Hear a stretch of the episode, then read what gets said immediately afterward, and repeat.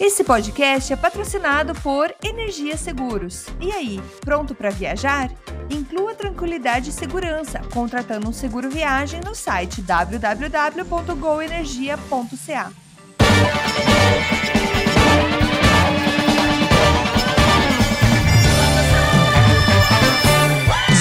Saudações humanos e sejam bem-vindos de volta ao Canadá Agora, o seu podcast sobre política, economia e cotidiano sobre o Canadá, que fala das coisas do jeito que você quer ouvir. Eu sou o Massaro Roche e, como sempre, tenho o prazer de tê-lo do meu lado, o homem, o imortal, o Vansabanur. Pé Dantas, seja bem-vindo, seu pé. Fala galera, um grande abraço. Estamos aqui mais uma vez para perturbar vocês e perturbar o Massaro. O Massaro, a gente é o Yin Yang, né? Ele é calmo, tranquilo, o cara é pausado. Eu sou virado no giraia, dedo no 220, mas vamos que vamos. Pode falar aí, mais um dia junto. É, minha, minha esposa não, não, não, corrobora muito com a teoria de que eu sou um cara muito calmo, mas obrigado pelo, pelo, pelo lado que me conta. Isso aí. Isso aí, pessoas. Programa de número 10. A gente está aqui, programa que está saindo esta semana. Eu, e olha só, nunca pensei que chegou a isso. Chegamos a 10 programas, seu pé. Isso é um. De palmas. Salve de palmas. Eu. Muito obrigado, muito obrigado, muito obrigado.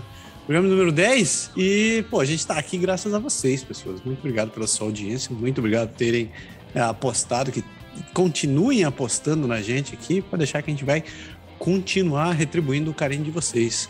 E a gente precisa retribuir o carinho para muita gente. Antes de começar a gravar, a gente estava falando sobre a galera que está ouvindo. Então, pessoal, mandar um abraço, pessoal que está no Brasil, pessoal de São Paulo, do Rio, Rio Grande do Sul, Paraná, Santa Catarina, Pernambuco, Bahia. Cara, tem gente de todos os estados do país ouvindo o Canadá agora. É uma coisa maravilhosa, você pensa. Salve de palmas, por favor. Salve de palmas. Salve de palmas. Salve de palmas. Muito obrigado, galera. Muito obrigado, muito obrigado. Tem aqui, pessoal aqui do Canadá também, um grande abraço. A gente está com abrangência completa. Tem ouvintes de todas as províncias do país. É uma coisa maravilhosa. É para aplaudir de pé? É para aplaudir Opa. de pé. Aplaudir de pé. Opa. Muito obrigado, muito obrigado. Eu. E mandar um abraço pro pessoal. Também tem gente nos Estados Unidos que ouve a gente. O pessoal que tá ouvindo nos Estados Unidos, o pessoal de Connecticut, Nova York, tem gente da Califórnia. Cara, tem gente de todos os 50, 50 e quantos estados? Eu não consigo ler. Quantos estados tem? Estados? Estados, Todos os 50 estados estão aqui, cara, marcados na nossa estatística. Maravilhoso. E mandar um abraço também, eu não vou, não vou ficar citando todo mundo, mas a gente tem ouvinte no Chile, em Portugal, na Itália, no Japão, na Irlanda, na Colômbia, na Ucrânia, a gente tem gente no Reino Unido, no México, na Alemanha, na Espanha, em Luxemburgo, na Austrália, na Bolívia, na Holanda, Países Baixos, na Costa Rica e na Dinamarca, né? Isso é, um, isso é uma coisa maravilhosa. Que coisa linda. Os amigos da Alemanha, Viguetes. Viguetes. Dank. Muito. Muito obrigado a todo mundo, muito obrigado pela audiência de todos vocês. É, continue espalhando a palavra do Canadá agora. É muito bom saber que a gente está chegando a tantos ouvidos. E mande uma notícia pra gente, mande um oi, dê um salve. Vai lá, a gente tá no Twitter, tá no Instagram, tá no, no Facebook. Tem e-mail também, você pode escrever para contato arroba canadagora.com. Tem que lembrar de olhar esse e-mail de vez em quando. É, mande, um, mande um oi pra gente, mande um salve, diga onde você tá, diga o que você acha do programa. A gente quer conhecer quem são vocês. Então, você encontra com a gente sempre o nome de Canadá agora, sem acento, claro, em todas as redes sociais aí. A gente não tem TikTok porque o PE não resolveu dançar ainda. Mas... Não aí deixa quieto, na minha idade, minha esposa vai, hum. vai dar divórcio, isso aí. É, isso aí. Então, como não faz dancinha, a gente não tá no TikTok. Mas manda mensagem pra gente. E se você quiser apoiar o nosso trabalho, se você quiser é, dar um, um, suporte extra pra gente, lembrando que o Canadá agora é um, é um projeto completamente independente, ele não tem grandes conglomerados votando a gente. E se você quiser nos, nos ajudar, a gente tem nosso Patreon. Você pode entrar no é, www.patreon.com.br Canadá agora. Entre lá, tem diversas categorias que você pode contribuir. Qualquer ajuda que você der pra gente vai ser super bem-vinda. A gente vai continuar gostando de você com muito amor e carinho. E se você quiser mais informações sobre coisas além do, do, do podcast, entre no nosso site, canadagora.com. Lá você encontra, além da descrição dos episódios, você encontra também todas as sugestões que a gente dá no final do programa E sem contar que durante o programa você pode, você pode ver a minutagem. Então, se você quiser passar direto para um dos blocos do programa, se você tiver no seu agregador de podcast, você pode conferir descrição direto nele, ou direto, se você estiver ouvindo pelo site, você também pode escolher a sessão que você quer ouvir. Falei para Edel, né? Chega, chega de falar. Então é isso daí. Então, sem mais delongas, vamos direto pro programa, né?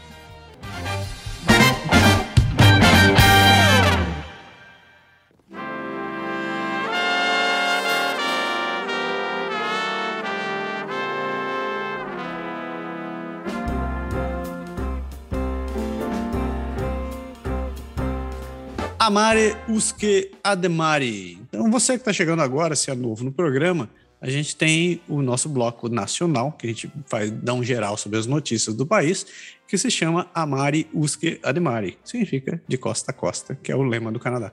Então a gente dá uma geral em todos os, os territórios e as províncias. E para facilitar uh, quem quer ouvir esse bloco, a gente dividiu em dois, né? para não ficar muito longo. Então, nessa semana, a gente vai falar de Nunavut, dos territórios do Noroeste, Yukon, British Columbia, Alberta, Saskatchewan e Manitoba, nesse primeiro bloco. Depois a gente vai ter o nosso Jamais Souviens.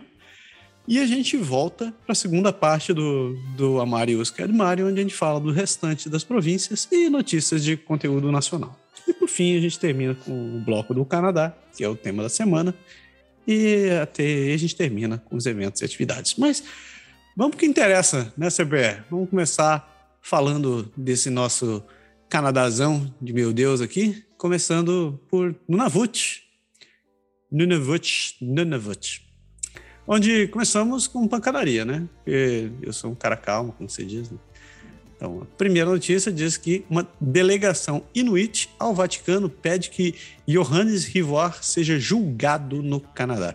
Por que tudo isso, né? Vamos descobrir essa história. No último dia 28 de março, sete delegados inuites, incluindo o presidente inuit Tapirit Kanatami, o Nathan Obed, se encontrou com o Papa Francisco no Vaticano, pedindo à Igreja Católica que tome medidas específicas para promover a reconciliação no Canadá.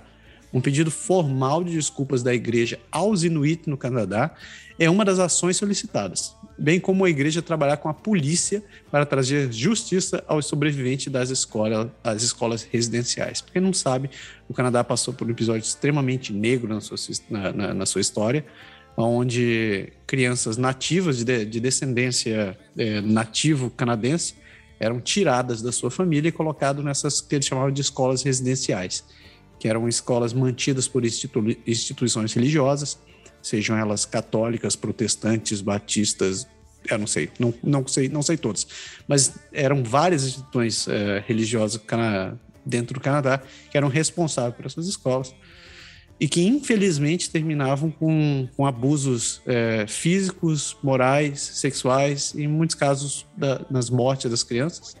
Foram centenas de milhares de vítimas e mais um, alguns milhares de, de, de, de crianças que perderam a vida e ainda hoje ainda continuam encontrando é, cemitérios clandestinos onde as crianças foram enterradas sem serem avisadas as famílias ou sem, sem terem feito nenhum, nenhum julgo. Mas continuando a notícia, só terminando esse parênteses, uh, esse o grupo Inuit Tapirit Kanatami, que eu vou chamar de ITK para simplificar aqui, é, pedindo que o Vaticano comece a pressionar a França para trazer o, o, padre católico Johannes Rivoire para ser julgado no Canadá. Rivoire é acusado de abusar sexualmente de crianças inuit em várias comunidades inuites em todo o norte do país. Também, entre as ações listadas, incluem o pagamento imediato de 25 milhões de dólares em restituição financeira aos sobreviventes de escolas residenciais, conforme o acordo das escolas residenciais indianas. O Obed, o presidente da associação, disse que a igreja continua a agir de má fé ao não cumprir suas obrigações sobre o acordo de residência escolar de 2006, que obriga a igreja a realizar ações específicas para promover a reconciliação.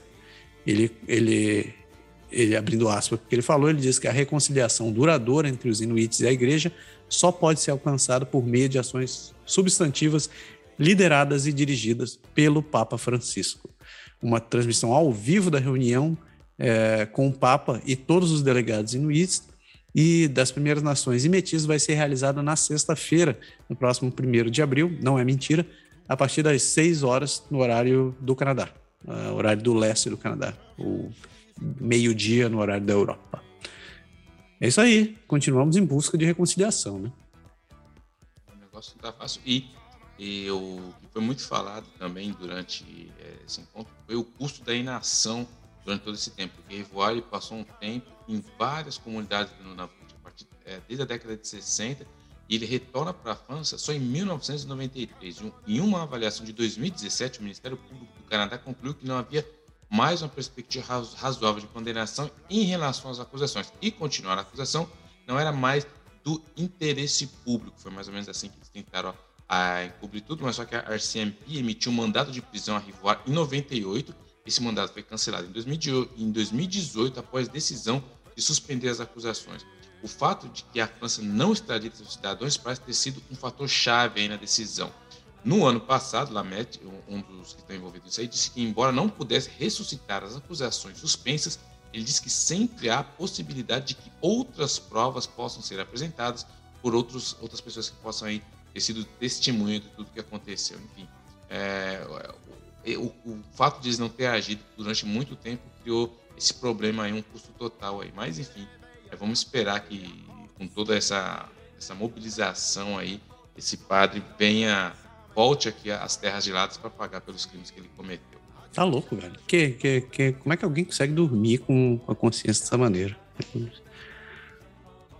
Isso aí. É, ainda continuando no grande, no grande território, a gente chega em Yukon. O que, que rolou em Yukon, meu querido Pé? Com aqui, para dar um contexto aqui, todo mundo sabe que um dos carros mais vendidos, pelo menos aqui no Quebec, é, é o Ford 150, né?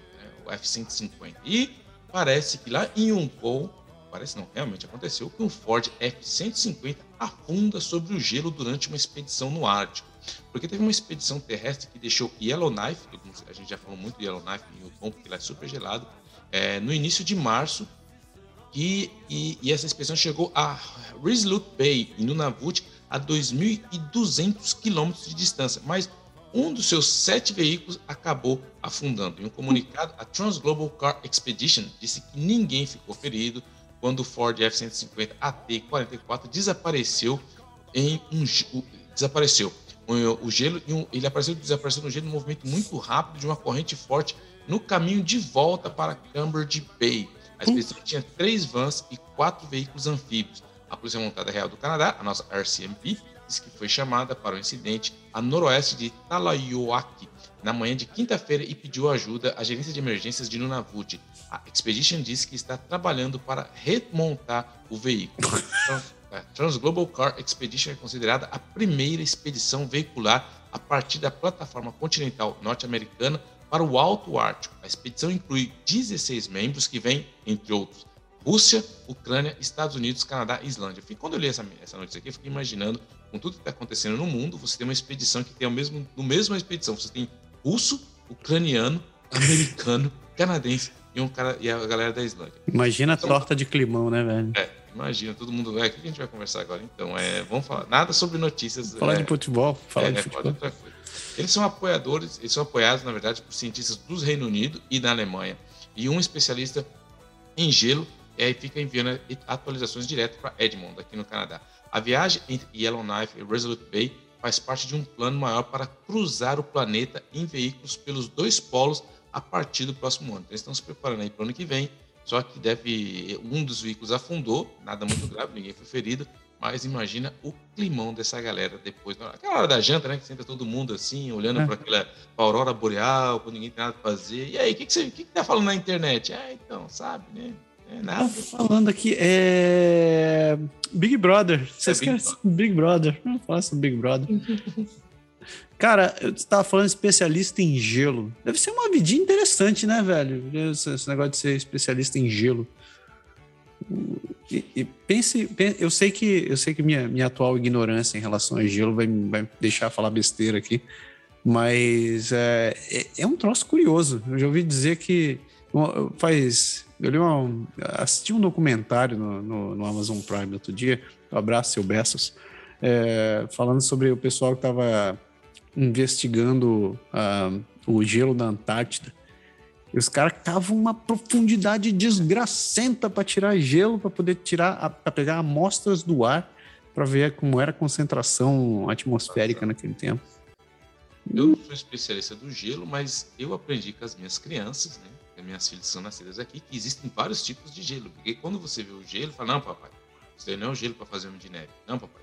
Então, sim, eles sabem, não conhecem todos, mas eles sabem quando que é o gelo bom para fazer neve, o gelo bom para fazer é só escorregar, o gelo bom para fazer pista, o gelo bom para não fazer nada. Bom, enfim, para mim, eu vou só falando, para mim é tudo gelo. Então eu falo para elas, quando for hora de fazer o boneco de neve, vocês me chamam, quando cai a boa neve. Não, eu só sei quando congela é uma luta para tirar ali da frente, eu taco sal em tudo. Essa é a minha especialidade. Eu já, ouvi, eu já ouvi dizer que existem 50 palavras diferentes para neve em Inuítica. Acho que deve ter bem mais gelo do que a gente espera. Então, deixando nossos queridos territórios, nós descemos, descemos ali para British Columbia. O que que rola British na costa oeste?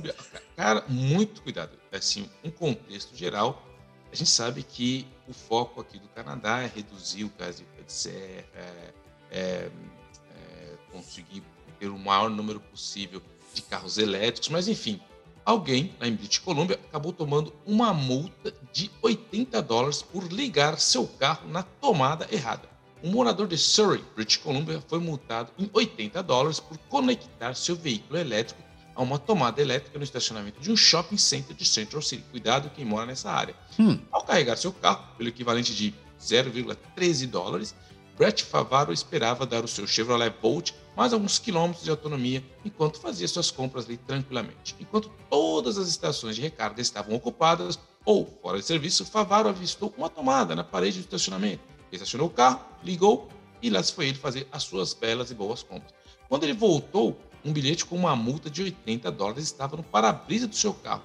De acordo com o que foi constatado, o automóvel não estava autorizado a utilizar a tomada que foi usada para o carregamento. Ele disse: não havia nenhuma indicação, nenhum sinal dizendo que não poderia fazer isso. Então, fiquei surpreso. Ele continua: é um estacionamento uma tomada apontado para um ponto. Então, eu não tinha motivo para acreditar que não era permitido, especialmente porque é permitido em vários outros lugares. Após o incidente, o senhor Favaro postou uma cópia da declaração de ofensa nas redes sociais. Pouco tempo depois, a empresa responsável pela administração do estacionamento do shopping, a Concord Park, cancelou a multa e rebaixou de multa só para um, um, aviso ali, um, hum. cuidado.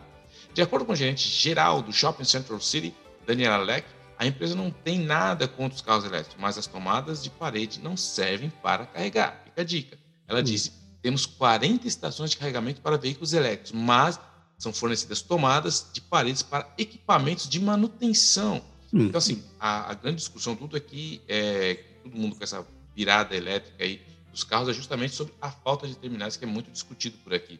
Para o presidente da Vancouver Electric Vehicle Association, Harry Constantine, o caso de Brett Favaro prova que não há postos de recarga suficientes para atender a demanda. Ele diz, há uma certa tensão. Olha o João... Trocadilho aí, hein? Trocadilho aí, uma certa tensão, hein? Ele acabou admitindo. Ele disse, sempre me pergunto por que insistimos em instalar uma tomada se não queremos que as pessoas a usem. Né? Observação ali do nosso grande amigo aí. A solução seria instalar mais postos de carregamento, acrescenta, sobretudo porque o governo provinciais oferece incentivos para a instalação de postos de carregamento para empresas e para edifícios residenciais que alojam cinco ou mais famílias. De acordo com o último dados provinciais, mais de 10% dos novos veículos de passageiros vendidos na, na British Columbia são veículos elétricos. Então, assim, a gente tem um aumento aí da venda, tem todo um apelo, tem todo um mercado para isso, mas se você não pode carregar, ainda vai acabar tomando multa, só vai acabar perdendo a graça disso aí, né? Sabe que meu, meu filho é um grande partidário de carros elétricos, ele é apaixonado por carro elétrico. Tá? Eu já disse pra ele que a gente não vai comprar Tesla, porque eu acho que o Elon Musk é um babaca. Sem contar que o carro é caro pra cacete. Mas uh, ele, ele, ele, acompanha alguns canais sobre, sobre carros elétricos, acompanha notícias sobre isso. Ele tava. Um dos canais que ele assiste, o cara mora na Noruega. E ele vive fazendo review de carros elétricos, atravessando o país, fazendo 800 quilômetros de carro, é, com carro elétrico, para ver medida a autonomia e tal. E ele fala: é impressionante como na Noruega tem posto de abastecimento elétrico igual tem neve. E tem neve lá, bastante. E ele falou, em compensação, se ficar no, no Canadá, cara, é, você tem que planejar muito bem a sua viagem para saber onde você vai passar, porque senão é, você corre o risco de não ter um lugar para carregar. É, então, eu, eu, eu, fico me pensando no, no, no rapaz aí. Eu, eu, achei engraçado o comentário dele. Tinha uma tomada. Ué, uma tomada eu fui usar. E é, e é o, o, o, grande debate de todo mundo, né? Porque o que, que, você vai fazer? Porque uma hora, quando tiver essa virada para carros elétricos, você automaticamente vai ter menos postos de gasolina. Então, como, como, como você vai realmente influenciar as pessoas? Porque o que é fácil hoje em dia é, da, do, do, automóvel a gasolina é que você para em qualquer lugar, você abastece, continua. Agora, o elétrico, é que nem se falou, aqui no Canadá, você tem que se planejar, você tem que ajustar, ajustar certinho, calcular onde você vai parar, corre o risco de você chegar lá e ficar sem bateria. E aí o negócio fica meio complicado. Assim, a tecnologia chegou, mas se não chegar a infraestrutura junto, não tem um apelo para as pessoas, porque todo mundo vai. É lógico que as pessoas estão mais acostumadas, uma hora que tem, enfim, mas tem muita gente que está pensando em ir para o carro elétrico. Começa a ver essas dificuldades, um cara preguiçoso que nem eu já fala: peraí, peraí, tá vendo? Por isso que eu não compro carro elétrico. Depois eu compro, não tenho onde carregar, aí eu. Poxa, complicado, complicado. É. Saímos de British Columbia, seguimos em direção ao leste e chegamos na Bela Alberta. O que, que tá rolando em Alberta? Alberta, cara, assim, tem um trailer flutuante que está fazendo uma ó, cheio de jogos de né, trocadilhos hoje. Um trailer flutuante está fazendo ondas em Alberta. Hum. O, o, seu veículo dos sonhos é um motorhome, quem sabe aquela galera tipo do Breaking Bad, né? Quem assistiu a, a série, é o cara mora ali, a gente, chama, a gente chama aqui de motorhome, de 7 metros de comprimento, feito de, do mesmo alumínio de um avião, que também pode ser usado como barco. Se esse for seu sonho, Albert Gordon Mackenzie tem exatamente o que você precisa. Procurando um comprador que aprecie o veículo que ele modificou com suas próprias mãos, Gordon Mackenzie postou um anúncio no Facebook. A postagem teve milhares de visualizações e chamou a atenção de lugares tão distantes quanto o Paquistão ou a Austrália. Deve-se dizer que o Flounder, que é como ele chama, como seu dono chama a, a máquina, não é o tipo de veículo que você encontra em todas as esquinas. Sua história começou na década de 60, quando ainda era apenas uma van. Pertencia então a um amigo de Gordon Mackenzie, Stanley. Os dois homens o converteram em um veículo recreativo e substituíram o chassi por um chassi de alumínio. Quando Stanley morreu, o amigo de Gordon acabou, Gordon acabou herdando isso. Ele falou: tentei manter o legado vivo da van ali, que era dos dois amigos. Ele estava com o veículo há quatro anos quando notou algo estranho havia flutuadores interligados sobre a, sobre a carroceria. Ele decidiu ver como que funcionaria, o, como o flounder se daria ali na água. Adicionei espuma sobre o piso, por precaução, porque eu realmente não queria ter que chamar mergulhadores para trazer o meu carro de volta, ele diz. E então ele foi para o Ghost, Ghost Lake, perto de Calgary. Ele fala: Eu dirigi o Flounder, que é o nome da máquina, até lá e, de, e dei ré no lago. Aí a primeira tentativa foi um pouco trabalhosa, diz ele, mas a segunda foi simplesmente fantástica. O veículo era azul e branco quando Gordon Mackenzie o recebeu e o chamou logo de Flounder, ou como a gente traduzia aí, o linguado, que é em homenagem ao peixinho que acompanha Ariel em suas aventuras em A Pequena Sereia, conhecido também em francês como Polochon ou Barbator. Assim, Para quem é francês ou inglês, você escolhe o nome. E ele diz: quando eu tirei a tinta e poli o alumínio, o nome ficou do, do linguado também não combinava com ele, mas você não pode renomear, renomear os seus filhos, então ficou esse mesmo. Ele havia anunciado o veículo pela primeira vez na internet por 11 mil dólares, mas desde então percebeu que não valia a, a pena se desfazer dele por tão pouco, dado o seu alto valor sentimental e o interesse que estava logo surgindo aí pelo seu grande amigo, aí o linguado. O preço da tabela agora subiu, é de 32 mil dólares. O proprietário espera encontrar um comprador que aprecie o caráter único do linguado e que tenha tempo e habilidades para adaptá-lo e modificá-lo. Acho que torná-lo um food truck flutuante seria uma boa escolha, diz ele. Então, assim, se você está procurando uma máquina para você poder, um, um motorhome que você vai poder usar tanto no campo, que você vai poder flutuar ou até fazer um truck Ford aquático, você pode gastar a bagatela de 32 mil dólares para comprar um veículo de 1970 que foi modificado por dois amigos. Independente do preço, você tem que olhar o valor sentimental da máquina. Fica a dica. Rapaz, tô vendo as fotos do negócio aqui. Você teria coragem de enfiar seu, seu, seu carro dentro da água, velho? Não. Cara, esse cara é corajoso, hein? Puta É assim que você quer me levar para acampar? Um negócio desse aí? Não, não, não, não, não, peraí, peraí, Marcelo. Agora você tá, você tá igual eu na desculpa do carro elétrico. Você tá procurando desculpa, não. acampar, cara. Se você. Eu acampo. Meu, meu acampamento é roots, cara. É roots. Você vai lá na tenda e tal, mas. Já tenho meus amigos que estão deixando de ser roots. Os caras estão comprando essas vans, esses negócios. Eu falei, não, não, não. Aí não vale. Você tem que ser realmente pegar, montar a tenda, ficar lá, assim, sentir o chão ali. Você, o dia que você acampar, você vai mudar de ideia, cara. Vai sentir o chão. Ok, ok. Você vai, vai, sentir. Vai sentir a natureza. Beleza, beleza. tá, tá no meu projeto. Vamos lá. Põe aí. Continuamos em direção a leste e chegamos na bela e larga Saskatchewan, o pesadelo da, da, do, do soletrar da, da terceira série. O que, que, que tá rolando? Cara, Saskatchewan, como você sabe, tá chegando o verão. Verão, quando chega aqui, é uma coisa de louco, porque todo mundo fica louco, as pessoas ficam... Chegando o verão, o é. calor no coração. Calor no coração, é aquela coisa lá que você sabe. Então, tem aí, tá che... como tá chegando os festivais de música em Saskatchewan, eles estão propondo aí fazer um drug check aí. Um homem de, de, de Saskatoon está trazendo serviço de verificação de drogas para festivais de música de Saskatchewan, para que os bons tempos não acabem em tragédia. Porra, até rolou aí um, um, um jingle. Keith Bowering, membro da organização sem fins lucrativos Stay No, está liderando uma parceria que fornecerá tiras de testes de drogas em três festivais neste verão. É a primeira vez que os participantes do Festival de Saskatchewan poderão verificar as drogas sem medo de penalidade legal. Bowering disse que está atrasado, dada a imprevisibilidade mortal do fornecimento de drogas ilícitas em Saskatchewan. Não que role drogas em festivais, entendeu, pessoal? É só Não. precaução. Ele disse: todo mundo tem essa opinião. Eu peguei do meu amigo, então eu sei que está seguro, disse Boring. Esses dias acabaram. As tiras examinam amostras de drogas em buscas de benzodiazepínicos. Ben, opa, vai sair. Benzodiazepínicos, uma classe de tranquilizante bem comum, bem como o fentanil, um poderoso opioide.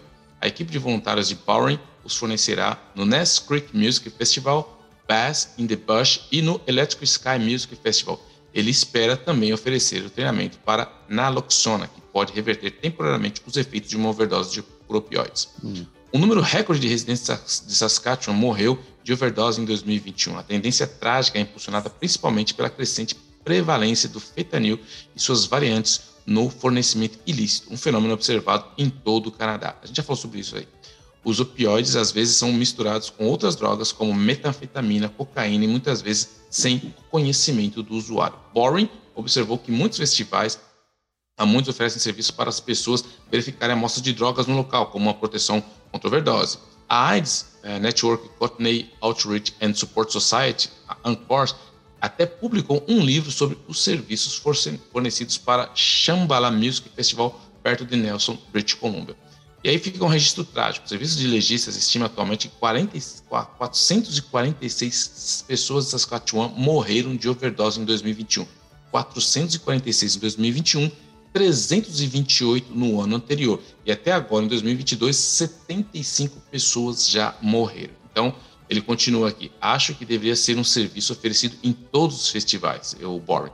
Estamos tão atrasados em Saskatchewan que nem é engraçado. Claire Letts, é gerente da Ness Creek Music Festival, disse que o evento há muito aspira oferecer o serviço como o, o que acontece no Shambhala Festival, mas encontrou obstáculos legais e também fiscais tudo entre as legalidades e o seguro tornou impossível para que eles pudessem fornecer o serviço. Ele continua: obviamente não estamos incentivando as pessoas a usar substâncias, mas também precisamos ser realistas sobre a realidade em que nos encontramos e sabemos que as pessoas são as pessoas. Então, a melhor coisa a fazer é fornecer às pessoas esse tipo de, é, de, de ferramenta para lutar contra isso. O governo disponibilizou tiras de testes de naloxona amplamente para organizações comunitárias que atendem pessoas que usam drogas, mas Boren disse que esses esforços podem não atingir os participantes de festivais de músicas, que podem ser usuários ocasionais ou recreativos que não sabem o quão volátil é a oferta de drogas. As tiras, são, as tiras não são infalíveis, mas são melhores do que contar com a boa vontade de si. John Farber, CEO da Bass in the Bash, é, e um sócio da Electric Sky, outros festivais, de se esperar que esse serviço se torne um status quo. O uso de drogas ocorre em eventos musicais de todos os tipos e oferecer serviços de checagem torna o evento muito mais seguro para os convidados. apenas, e aí ele termina aqui o Faber e diz que apenas ignorar o problema ou não nos permitir fazer isso não vai ajudar. Então, assim, a gente sabe o que, rola nos festivais, uma droguinha, então, por que não testar a sua droguinha para ver se a sua droguinha não está tão drogada, mais zoada do que ela já é. Enfim. Caraca. É, é, ok, ok. Não, não, não vou opinar. É, ok. É, ele disse que não é para incentivar, né? mas assim, é uma coisa que está muito longe, assim, às vezes, principalmente a gente que tem um conceito de Brasil, as pessoas que têm um outro conceito sobre o uso de drogas, cada um tem a sua opinião nesse sentido. Para mim, droga é droga indiferente, seja ela qual for. É, mas é que aqui sempre tem aquela visão é, da prevenção, de que o, é uma, eles, eles, olham muito a droga como uma questão de saúde pública. Então, talvez seja mais esse o efeito, mas enfim. É, tem, tem um certo. Desse ponto de vista, eu concordo. É, existem, existem várias ações do, do, dos governos, é, de todos os governos, para tentar fazer um, um, o, o, usuário, o, o usuário consumir a sua droga de maneira mais segura, se é que dá para chamar isso de segura. Não, não dá para chamar de segura, porque eles têm ações de distribuição de, de seringas, de, de controle, é, como é que chama? É, controle de distribuição e tal. Uso controlado, né? Uso controlado. O que, por um lado, tem razão, porque, conforme um amigo me contou uma vez, o, você proibir de uma vez é um, é um, é um problema complicado, principalmente para quem já é usuário.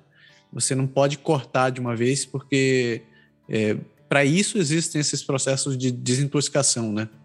Então, se você simplesmente corta o acesso de um, de um de alguém que tem dependência, que está num grau de dependência alta, essa pessoa pode acabar desenvolvendo outros tipos de problema. Então, ela pode, inclusive, é, apelar para produtos que ainda são muito mais danosos, sei lá, se injetar é, é, é, água sanitária. Tinha um presidente dos Estados Unidos estava recomendando tomar isso aí, não foi muito dentro. Mas é, nesse ponto, eu concordo. O governo do Canadá ele tem, tem umas ações bem, bem coerentes é, em termos de prevenir que a coisa fique pior nesse sentido. Mas em relação ao consumo, eu vou só contar um caos que eu vi uma vez. A gente tinha recém mudado para Ontário e tinha o Blues Festival aqui em Ontário. E a gente foi assistir Full Fighters. E a gente sempre tinha, a gente tinha o hábito de ir no, no Festival DT de Quebec, né? O Festival de Verão de Quebec que é, nossa, são várias, são duas semanas de show direto e tal. E você vê nesse, nesses festivais cheio de família, né? O pessoal vai com família mesmo, criancinha pequena e tal. E, claro, era aberto o consumo de maconha, assim, né? Você sentia aquela marola no ar onde quer que você ia, né? Mas, assim, era um troço, eu vou dizer assim, controlado. Pessoal, você não via ninguém caindo torto ou, ou, ou nada mais sério tirando a marola, era ok, né? E nesse, nesse Blue Fest em Ottawa, a gente ficou, a gente até fez um comentário que foi uau, porque nitidamente tinha cara cheirando ali onde a gente estava. Eu olhei assim, caraca, é a primeira vez que eu vejo isso acontecendo assim, ao ar livre, num, num evento aberto desse. Mas, uh, yeah. Será que eu tô criando clubismo aqui? Acho que eu tô criando clubismo entre as províncias, né? Eu posso contar um caos também? Um Fale. Caos. Conte. Quando eu cheguei aqui no Quebec, todo mundo sabe que no Quebec aqui tudo é, o progressismo é, é nível high. E chegou eu e minha esposa, a gente não tinha filho na época, e uma amiga nossa chegou e falou assim: Nossa, meu, você tem que ir lá no, no Tantan, veio do Brasil, porque todo mundo acha que o, o, o cara viu, o cara é brasileiro, negão, veio da Zona Leste, o cara gosta de samba. Eu detesto o samba, só, pra claro eu detesto carnaval, essas coisas. Mas eu posso contar a história porque outro, em outro programa. Mas enfim. Aí ela chegou e falou: não, você tem que ir lá no. Você tem que ir lá no Tantan, no eles fazem um som, tem uma, uma um monte de gente fazendo percussão, uma coisa linda. Aí, um dia tava eu e minha esposa aqui sem muito nada que fazer, lá em Montreal, a gente falou, ah, vamos lá ver esse Tantan. Rapaz, pense num monte de maconheiro, cada um com instrumento batendo, gritando eu olhei assim e falei, é, é, realmente, não, não, não. Ela entendeu que o meu estilo, assim, um monte, assim, um cheiro de maconha. E, assim, para mim, droga é droga, não tem essa. É, ah, maconha. Não, droga é droga, então para mim, droga é droga. Diferente. Mas pense naquele cheiro de maconha total, aquele monte de barulho, todo mundo gritando, cada um tocando num ritmo, cada um dançando. Eu falei, rapaz, meu, tipo assim, se você não tá muito louco, cara, você não vai entender a referência, não vai entender a pegada. Eu falei, não, não, beleza, deixa quieto. Aí saí fora. ok. eu fiquei imaginando tua descrição. Ok. Não rolou muito, não. Beleza. Saindo do Tantan, né, saindo de Saskatchewan, vamos para Manitoba. Fecha, é, Manitoba. Fecha, fecha o primeiro bloco, Manitoba. Manitoba, RCMP encontra. Aí que é de vocês aí, ó. Quem tá escutando, tá na área aí, ó. Hum. RCMP encontra mais de 600 mil dólares em mala no aeroporto de Winnipeg. É, o que aconteceu? Isso aqui é um, um, um, um segmento aí do que já, é, já aconteceu há um certo minuto, há um certo tempo, já estão dando um follow aí, que é a Real Polícia Montada do Canadá, a famosa RCMP, apreendeu uma mala contendo mais de 600 mil dólares em dinheiro na manhã da sexta-feira no aeroporto de Winnipeg, isso foi, no dia, em março, no começo de março. É, por volta das 5h15, a Polícia Montada Real Canadense foi alertada após a denúncia de uma mala que continha uma grande soma de dólares canadenses, informou a Polícia Federal em algum comunicado. Logo, um homem de 20 anos de St. Catharines, Ontário, que viajava para Toronto, foi preso por posse de produtos do crime. Além disso, a revista da sua bagagem de mão, de mão permitiu à polícia apreender uma quantia adicional de vários telefones celulares que estavam com o dito cujo. O homem está sob custódia e a polícia continua a investigação. Então, assim, caso alguém tenha perdido uma mala e não seja nosso amigo aí de Ontário, aí eles acabam achando 600 mil dólares em uma mala. Rapaz, fala sério, é muita grana. Eu acho que eu perdi uma mala. Eu acho que eu perdi. Pode ser minha. É, cuidado, velho. Caraca, seis, como é que um pobre cidadão perde 600 pau. Vai, vai que ele vendeu a casa, né? Tá se é, mudando para tudo. É, tudo, tudo tem uma justificativa. Tudo, tudo tem um porquê. Barbaridade. Ok. E assim a gente fecha esse primeiro bloco do Amari e os Cadimari e o programa continua.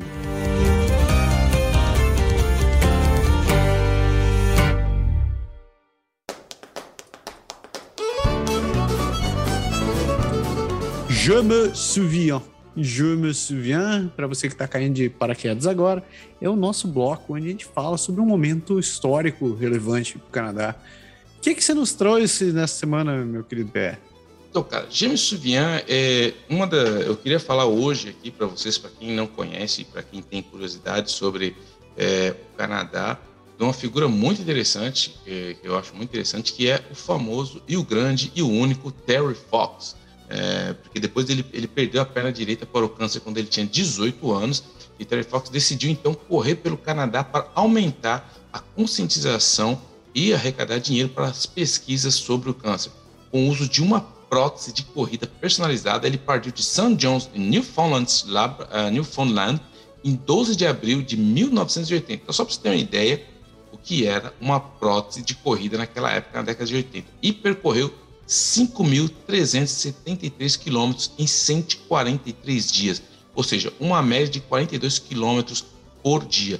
Ele foi forçado a parar a sua maratona da esperança é, nos arredores de Thunder Bay, Ontário, no dia 1 de setembro de 1980, quando o câncer invadiu seus pulmões. Ele morreu um mês antes do seu aniversário de 23 anos. É, Terry Fox, na verdade, era um garoto que nunca desistia. Sua curta vida foi dedicada a alcançar seus objetivos.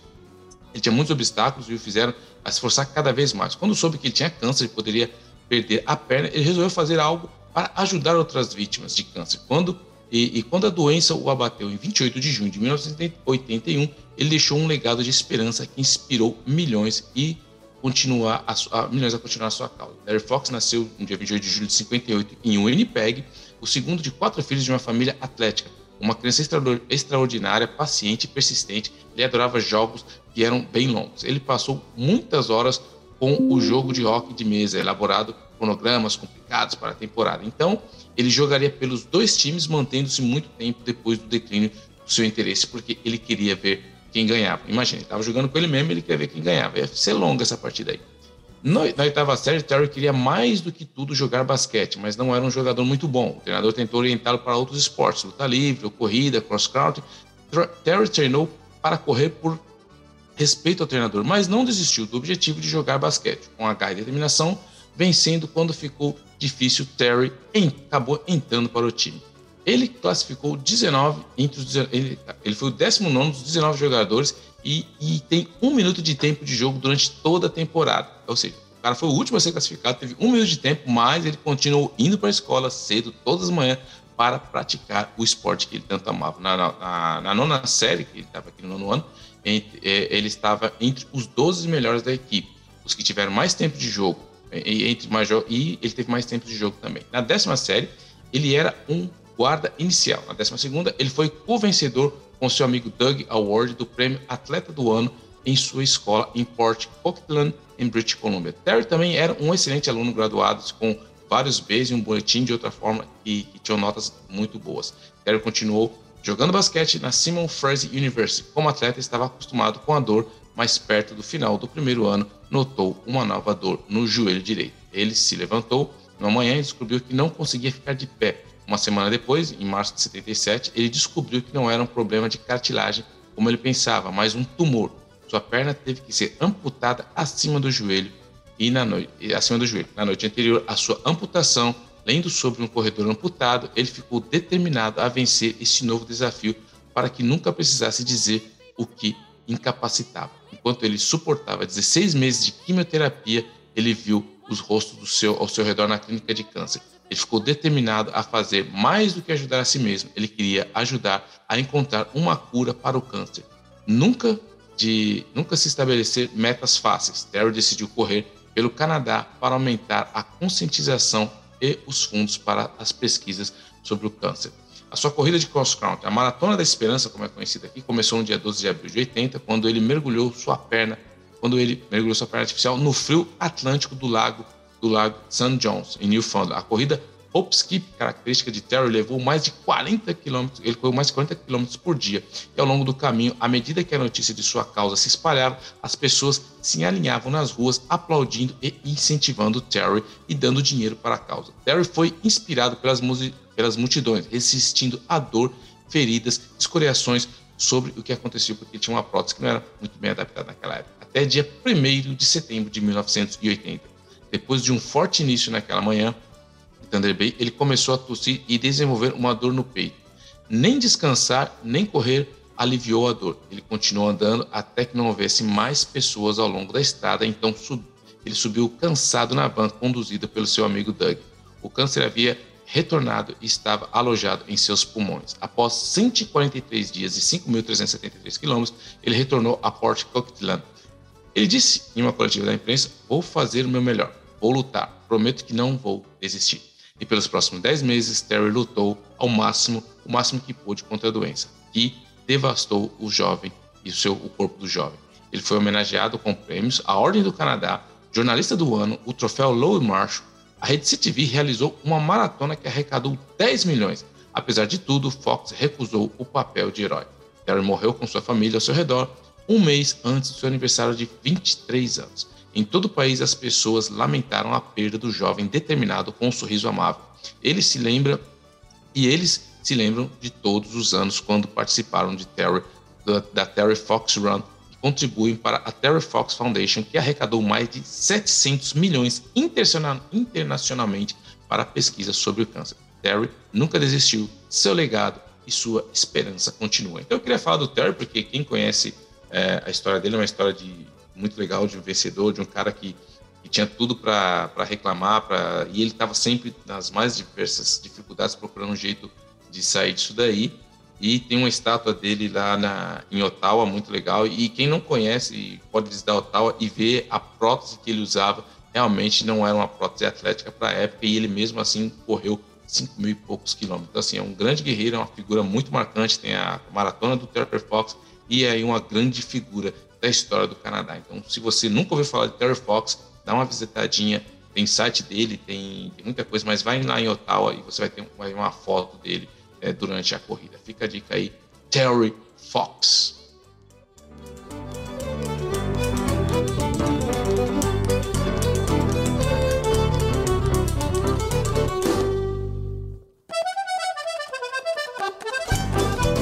Segunda parte e nessa aqui a gente vai pegar algumas notícias nacionais, passa por Quebec, Newfoundland e Labrador, a Ilha do Príncipe Eduardo, New Brunswick e a gente fecha com Nova Scotia. Mas vamos começar com notícias nacionais e parece que tem notícias interessantes sobre esse país, né, seu, seu pé? Rapaz, enfim, enfim, enfim. Classificado para a Copa do Mundo, Canadá dá sentido a 36 anos de decepção. Palmas para o Canadá.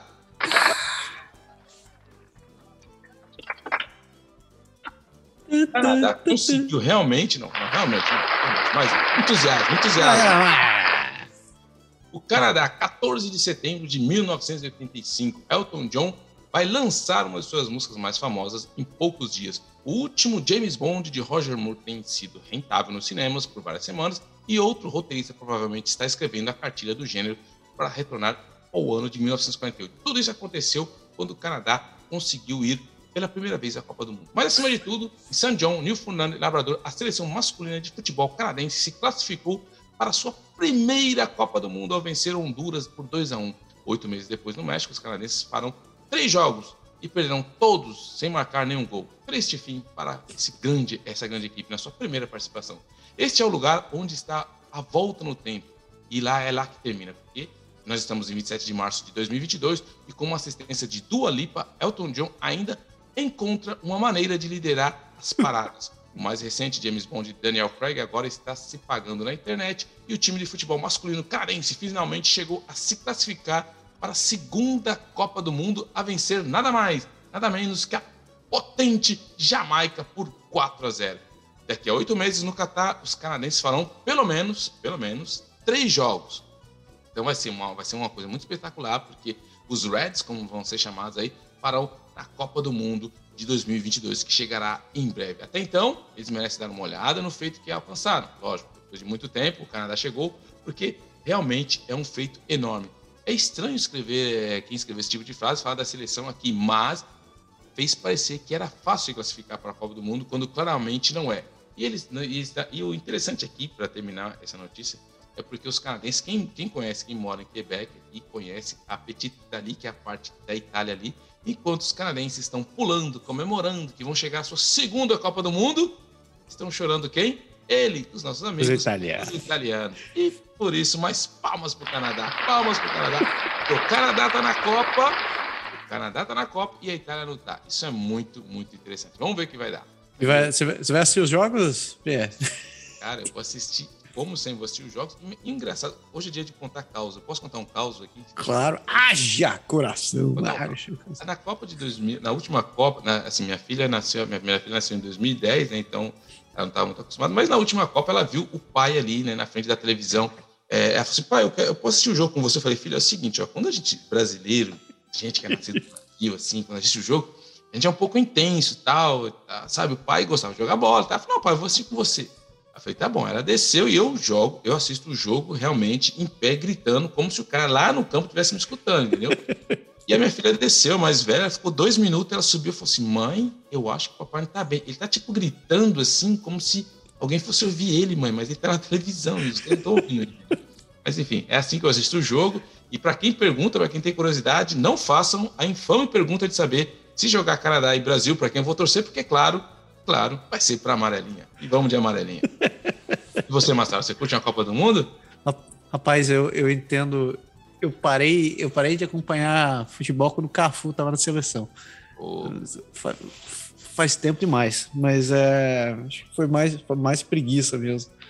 Eu, eu, eu, tenho, eu tenho duas camisas guardadas no meu, meu, meu guarda-roupa. Uma é a camisa do Tetra, e a segunda é, é a camisa da, da Associação de Futebol Argentina.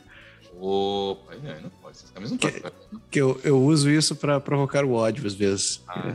É, é, geralmente é quando eu tiro fotos com a minha camisa da Argentina. Muito abraço, todo mundo da pessoal da Argentina. Né? Gosto, gosto muito da Argentina. Gosto mais dos meus amigos quando eles ficam putos quando eu fico uso a minha camisa da Argentina. Muito abraço a vocês.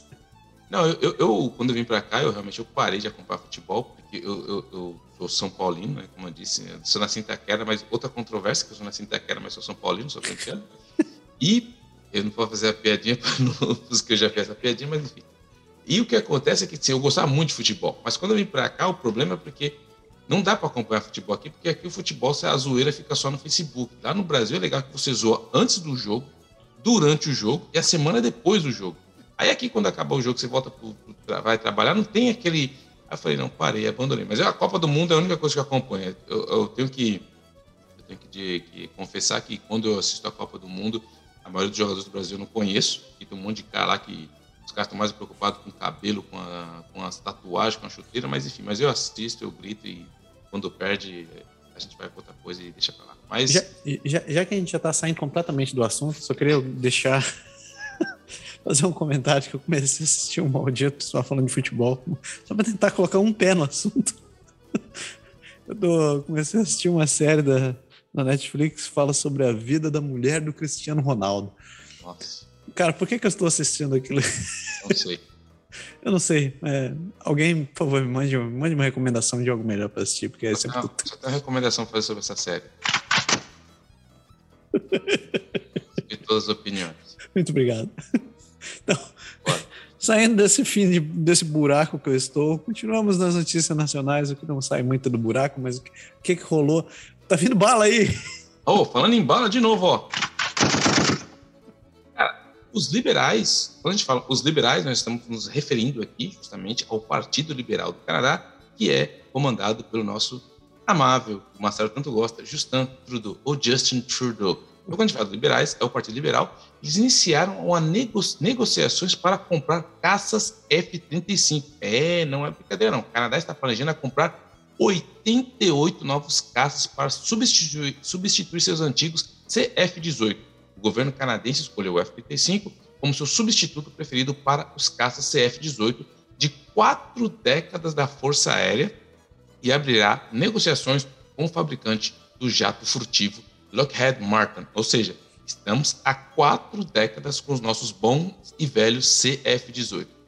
A ministra de Serviços Públicos e Compras, a Filomena Tassi, e a ministra da Defesa, a ministra da Defesa, hein? a ministra da Defesa, Anita Arnold, fizeram um anúncio na, segunda-feira. A decisão é abrir as negociações e é o último passo de um processo que está em andamento há mais de uma dezena de anos. Também representa uma grande reversão para o governo liberal, que prometeu, em 2015, nunca comprar os F-35. É o investimento mais significativo da Força Aérea Canadense em mais de 30 anos, disse Tassi. Ela disse: o nosso governo prometeu aos canadenses um processo de aquisição competitivo para garantir que estamos obtendo aeronaves a aeronave certa pelo preço certo, maximizando os benefícios econômicos para os canadenses. Estamos comprometidos em executar um processo aberto, justo e competitivo e estamos cumprindo essa promessa. Eu tenho um comentário a fazer aqui. Eu tenho vários. Vai, comece.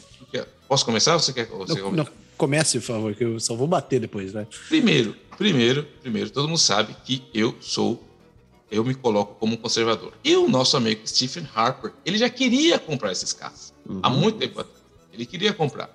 E aí o que aconteceu? Não, não preciso, Canadá, país pacífico, tal, tal. E os liberais, nosso Justin Trudeau, sempre negaram. Agora ele está voltando, ou seja, ele está dando razão para o que nosso Harper sempre tinha falado. Goste você ou não, concorde você ou não com os conservadores, ele tinha falado e ele queria ter comprado isso, mas nunca foi autorizado. E, uma, e também outra coisa, é, os caras é, soltaram, pegaram todos os vídeos da campanha aí das promessas de 2015 do nosso Justin Trudeau. Ele falava: não, não, não, nós nunca. E tá lá, claramente, não é nada sutil, não é nada subliminar, não é nada.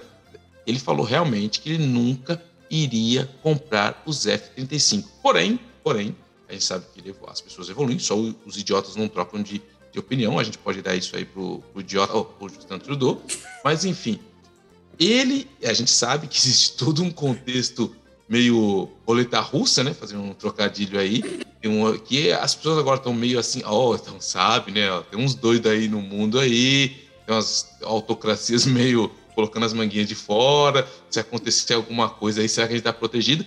E, então, assim, ele foi muito atacado, falando sério, ele foi muito atacado pelo, pela oposição, porque todo mundo falou: nossa, você te fez uma promessa de campanha que não queria comprar, e agora que está vendo o que está acontecendo no mundo, enfim, ficou muito chato para ele, que tinha todo esse contexto: não, não investiremos em armas, mas infelizmente a gente sabe que a gente vive num mundo bem diferente e é, quando a gente fala de política internacional, de geopolítica, existe uma, uma teoria que é do realismo, que acha que as pessoas que, que da, da teoria acreditam que o mundo está em constante briga, que as pessoas acham que as guerras são necessárias, que você precisa defender, e agora o nosso Justin Trudeau está caindo na realidade e vai acabar comprando os F-35, por mais que ele disse que não ia comprar. Enfim, falei, o Putin fez o cara ficar com medo. É, tá Putin, ficou, ficou Putin. Mas é, só, só colocando, você sabe que eu não, não, não, sou um grande fã do Trudeau, mas também não sou, não me vejo como conservador, mas eu vou, nesta posição em cima do muro, não, não sou em cima do muro, eu só não gosto do primeiro-ministro mesmo. É, eu, eu digo que o Harper estava longe de estar tá, de tá numa posição tranquila quando ele estava negociando os F-35. Na real, foi, foi a, o grande estopim da discussão foi, foram as, as provas apresentadas pelos, pelos auditores federais, que diziam que os valores tinham sido subfaturados, que eles não, tavam, não tinham sido considerados propriamente, e que, se eu não me engano, na época, ele tinha considerado, eu não sei se era um, quanto ele está pedindo agora? São 19, 19 bilhões, né? Que ele, tá, que ele vai agora para comprar. Eu acho que na época é, o valor não era muito diferente, era tipo 16, 15 bilhões que iam ser gastos, mas o auditor jogou em cima dele dizendo: tá, vocês estão querendo comprar esses aviões, mas é, vocês não estão levando em consideração manutenção, vocês não estão levando em consideração um tempo de vida dele muito baixo, eu estou dizendo, ah, é, em 20 anos a gente vai ter que trocar o avião e não vai ter que ser assim e tal.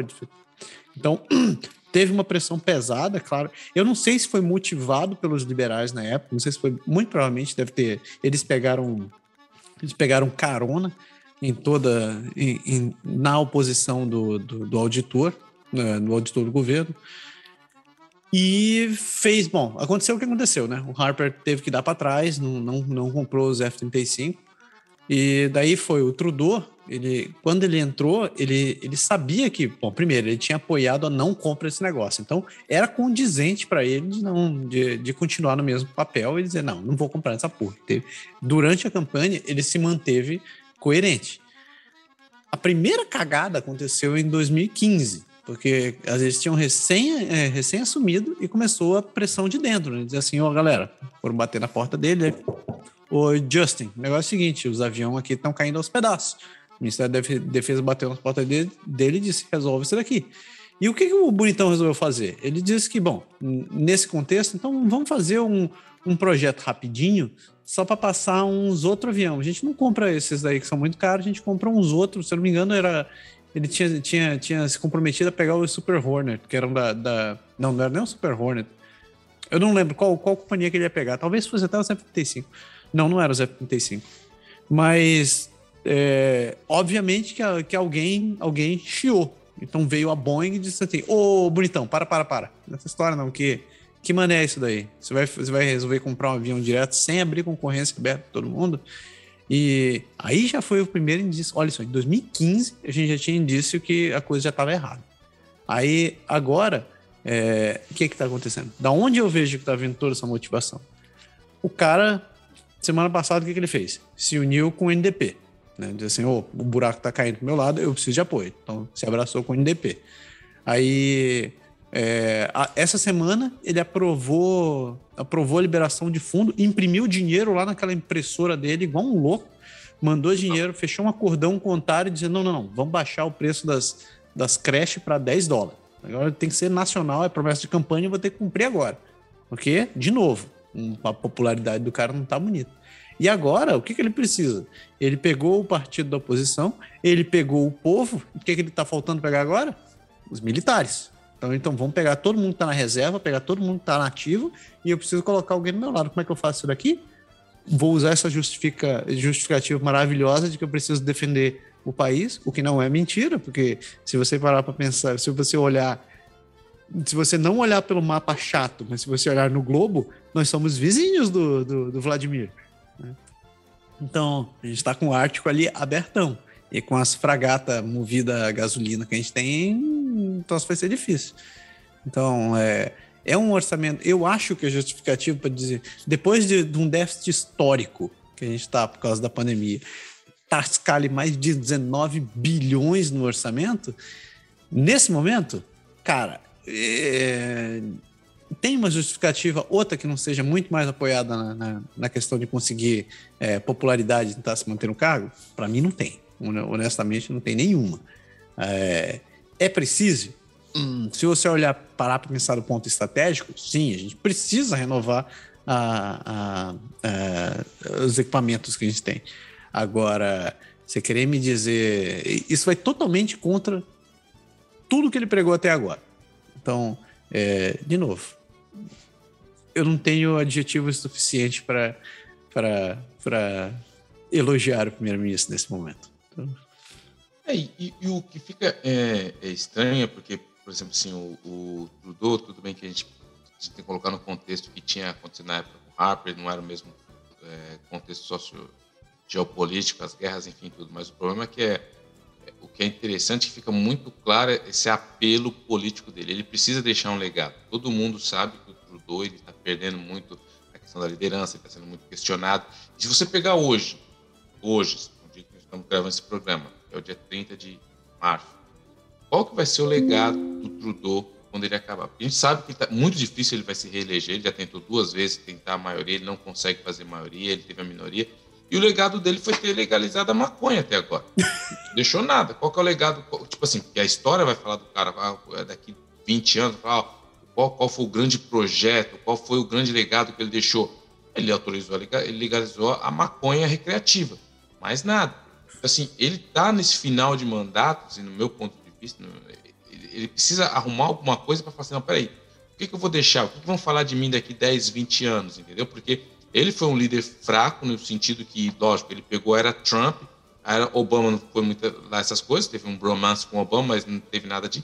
Na era Trump, ele foi realmente colocado de lado, ele não conseguiu colocar ali, a gente sabe que a agricultura, as indústrias aqui do, do Canadá sofreram muito com a era Trump. Chegou a era Biden, que ele achou que ia ter um outro bromance com o Biden, o Biden continua sendo muito mais protecionista que o Trump foi.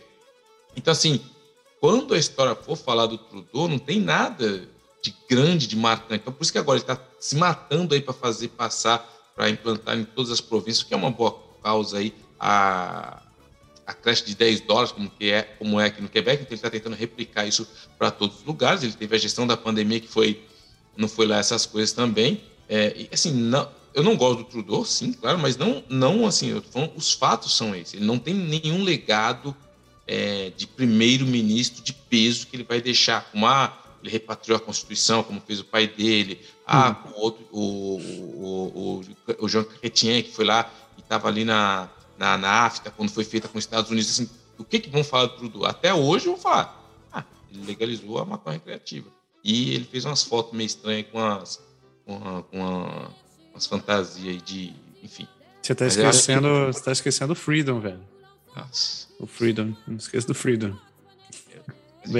Vai, esse, e isso, eu, você falou isso, eu tinha até esquecido.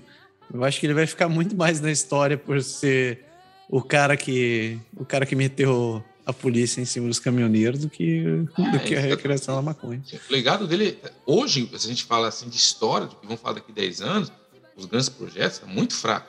É muito fraco o legado dele. Ele, ele, ele começou, ele chegou, ele tinha tudo para ser, para fazer uma grande marca. Por quê? Porque ele vem anos depois do pai dele, o pai dele que gostem ou não do que o pai dele fez, o pai dele, é, o pai dele teve no primeiro referendo lá que, que contra o Quebec queria separar. O pai dele teve a crise de outubro, que a gente já falou, quando teve uhum. aquela. Teve um pouco de terror, teve terrorismo aqui no Canadá, que ele colocou o exército naquele Just Watch Me. O pai dele teve na repatriação da Constituição. Então, assim, pai dele fez muita coisa que hoje a história fala. Gostem ou não, concordem ou não, lógico que a gente tem que pegar com nuances, não dá para pegar a história e falar ah, foi preto no branco, não. Existem as nuances aí no meio, as discussões que são válidas, mas tem o que se falar. A gente pegar o pai dele, se pegar o, o Harper, você, o Harper ainda não, que foi muito recente, mas você pegar é, o Jean Chrétien, se você pegar os outros primeiros ministros que passaram, eles têm um legado. E o legado do Trudeau até agora realmente foi fazer. Ele, ele vem como filho do Trudeau, né? Do, do Trudeau, todo mundo falou, nossa, tem tudo para ser uma história de dinastia, de tudo que o pai fez, o que, que o filho. E ele vem nessa sombra do que o filho iria fazer. E até agora, fora as palhaçadas aí, as viagens dele na Índia e o blackface e todas essas coisas aí, não tem muita coisa, mas eu acho que ele está meio nesse desespero de deixar um legado, de deixar alguma coisa para meio que. Vamos falar do resto, né, dos escândalos, mas ele está meio nessa busca de eu preciso deixar algum legado. Ah, mas você, eu deixei, sei lá, o país mais seguro com os Fs, enfim. Acho que ele tá meio nessa busca aí, sabendo que o relógio dele já está fazendo tic-tac, tic eu, eu acho que só o orçamento histórico já, já deixou ele na história muito tempo. Nossa. Mas aí, fechando o nosso bloco nacional, che chegamos a Belle Provence. E as treta continuam. As treta continuam. O que, Cara, tá rolando? Belle Provence. Para quem não conhece a Belle Provence, é o vulgo Quebec, onde eu me encontro. E, como eu trabalho na área de, de compliance e fraude, a fraude, uma fraude fiscal de 230 mil, acabou em 230 milhões em multa para uma empresa de Mascouche e o seu gerente. A Revenue Quebec, a, que é a nossa imposto de renda aqui, é, anunciou na segunda-feira que a empresa, é, que é o número 782 da Canadá, as empresas que tem muitos, muitas empresas colocam esse número, é, são números na frente, né? Então a 782 Canadá é, de Mascouche foi condenada a pagar uma multa de mais de 100 114 milhões por ter criado um esquema de evasão fiscal. É, para quem acha que no Quebec, no Canadá, tudo é lindo, rosa e tranquilo, aqui também tem a boa e fera evasão fiscal. Seu principal líder, Robert Parham, também foi condenado a pagar uma multa de mais de 114 milhões de dólares e recebeu uma pena de 12 meses de prisão. O senhor Parham, 47 anos, novo, minha idade, admitiu ter criado a empresa Licorne Luxurian, com o único propósito de realizar uma transação fictícia dentro da sua empresa. Aí ele aqui fica um aspas, essa transação, essa transação falsa, totalizando 750 milhões, foi feita no dia 19 de junho de 2019, dois dias após a criação da empresa de fachada Licorne Luxurian. Algumas semanas depois, em 25 de julho de 2019, a empresa do nosso amigo solicitou a restituição de imposto de mais de 112 milhões e, com essa transação, no entanto, essa quantia nunca foi paga, explicou a nossa, a nossa empresa, que é a Revenue Quebec, em um comunicado à imprensa. Após um relatório da equipe de controle da Revenue Quebec, abriu uma investigação e realizou buscas em Mascouche, Montreal, Shawinigan, lá em São Jerônimo, em dezembro de 2019. E aí a Revenue Quebec diz: a investigação mostrou que a empresa nunca faturou mais de 4 mil em fornecimentos tributáveis no curso de suas atividades. A Revenue Quebec também mostrou que não havia plano de negócios ou pedido de financiamento. Então aí, fica a dica aí, tentou dar o golpe, tentou dar a fraude e pau, acabou tomando nas costas. Você pode fazer? Pode fazer, mas aqui, uma hora, o bicho pega. Olha em fraude, eu tenho mais uma rolando, rolando em Quebec aí. Que olha, olha, olha que pau. Um processo que alega que os quatro maiores frigoríficos do Canadá conspiraram para aumentar o preço da carne bovina por anos. Isso aí tem nome no Brasil, né? Tem nome no Brasil. Eu acho que no mundo também. É, veja só, você vai escutar alguns nomezinhos conhecidos. Os quatro maiores frigoríficos da América do Norte, é, que são a, a Cargill Incorporation, a JBS, USA Food Company, a Tyson Food e a National Beef Porking Company, é, estão sendo processados por uma organização de, de, de consumidores é, alegando que eles conspiraram para restringir a concorrência relacionada à produção, fornecimento ou venda de carne bovina no Quebec. Os membros da ação coletiva incluem qualquer pessoa que tenha comprado carne bovina em Quebec a partir de 1 de janeiro de 2015. As quatro empresas têm um monopólio do mercado da América do Norte de carne bovina, bovina possuindo 85% do mercado canadense e 80% do norte do, dos Estados Unidos. A ação está atualmente em fase de autorização, que significa que pode não ser aprovada. Mas detalhe, veja o, a, água, a água batendo. Numa, de janeiro de 2021 a janeiro de 2022, o custo da carne bovina aumentou 13%, segundo a Statistics Canada. Mesmo antes da pandemia, o custo de certos produtos de carne bovina já estava em alta. Em 2015, o quilo, o quilo da costela custava 28 dólares e 61 centavos. Em janeiro de 2019, ela custava 31, 31 dólares e 99. E em janeiro deste ano, custava 43,79. Agora veja o que acontece. É, na ação, eles buscam uma sentença condenando as quatro empresas a pagar, é, pagarem aos sócios um valor financeiro equivalente aos lucros obtidos com a inflação artificial do preço da carne. O grande argumento deles é que é, a pandemia não foi movimento, não foi argumento suficiente para que os preços da carne tivessem subido dessa maneira tão absurda nesse, nesse pequeno período de tempo, nesses dois anos. Ah, o, o, a Associação de, de, Consumidores descobriu a suposta fixação de preço depois que eles foram informados de uma ação relativa em andamento em BC, que alega que os mesmos quatro frigoríficos também estiveram envolvidos na fixação de preço. A fixação de tempo, a tabela, o, o tabelamento, acontece quando os concorrentes concordam em aumentar ou diminuir os preços em vez de estabelecer preços de forma independente. Você já ouviu falar em imposto de gasolina no Brasil? Funciona igualzinho. Aqui, tá? aqui é a mesma coisa. É, em 2 de fevereiro de dois, no, deste ano, um projeto separado, num, projeto, num processo nada a ver com isso, a JBS concordou em pagar 52 milhões de dólares para resolver litígios causados, é, acusando empresas frigoríficas de conspirar para limitar a oferta no mercado de carne bovina nos Estados Unidos, para inflar os preços e aumentar o lucro. É isso mesmo que você entendeu. Os caras tinham picanha guardada na geladeira não queriam vender. O, o, o, acordo aconteceu um mês depois que o, que o, o Sleepy Joe anunciou um plano para aumentar a concorrência e interromper a exploração no setor de carnes. O caso tem muitas semelhanças com o que está acontecendo no Canadá, nesses últimos 14 anos, inclusive numa situação parecida com o preço do pão. Tem documentos que, que detalham que o suposto de queima funcionou. E os preços uh, acabaram acordado entre os, entre os membros, em média, cerca de 10 centavos por produto por ano, sendo que 7 centavos iam para os fornecedores e 3 para os varejistas. Então já tinha um conluio ali no, no mercado de pão nesse país. Uh, ah, só continuando para terminar isso aqui, a ação coletiva da fixação do preço da carne é diferente em aspectos importantes. É, por um lado, o, pro, o, processo de carne visa os embaladores e não as, as mercearias. É, a organização diz ainda que os membros da ação eles compram as carnes dos embaladores ou dos fornecedores, né? Eles observam também que o preço do pão, fazendo comparação com o que aconteceu, o preço do pão surgiu que o Loblos, a rede de, de supermercados, já havia admitido a culpa, enquanto nenhuma das empresas de frigorífico admitiu nada até esse momento.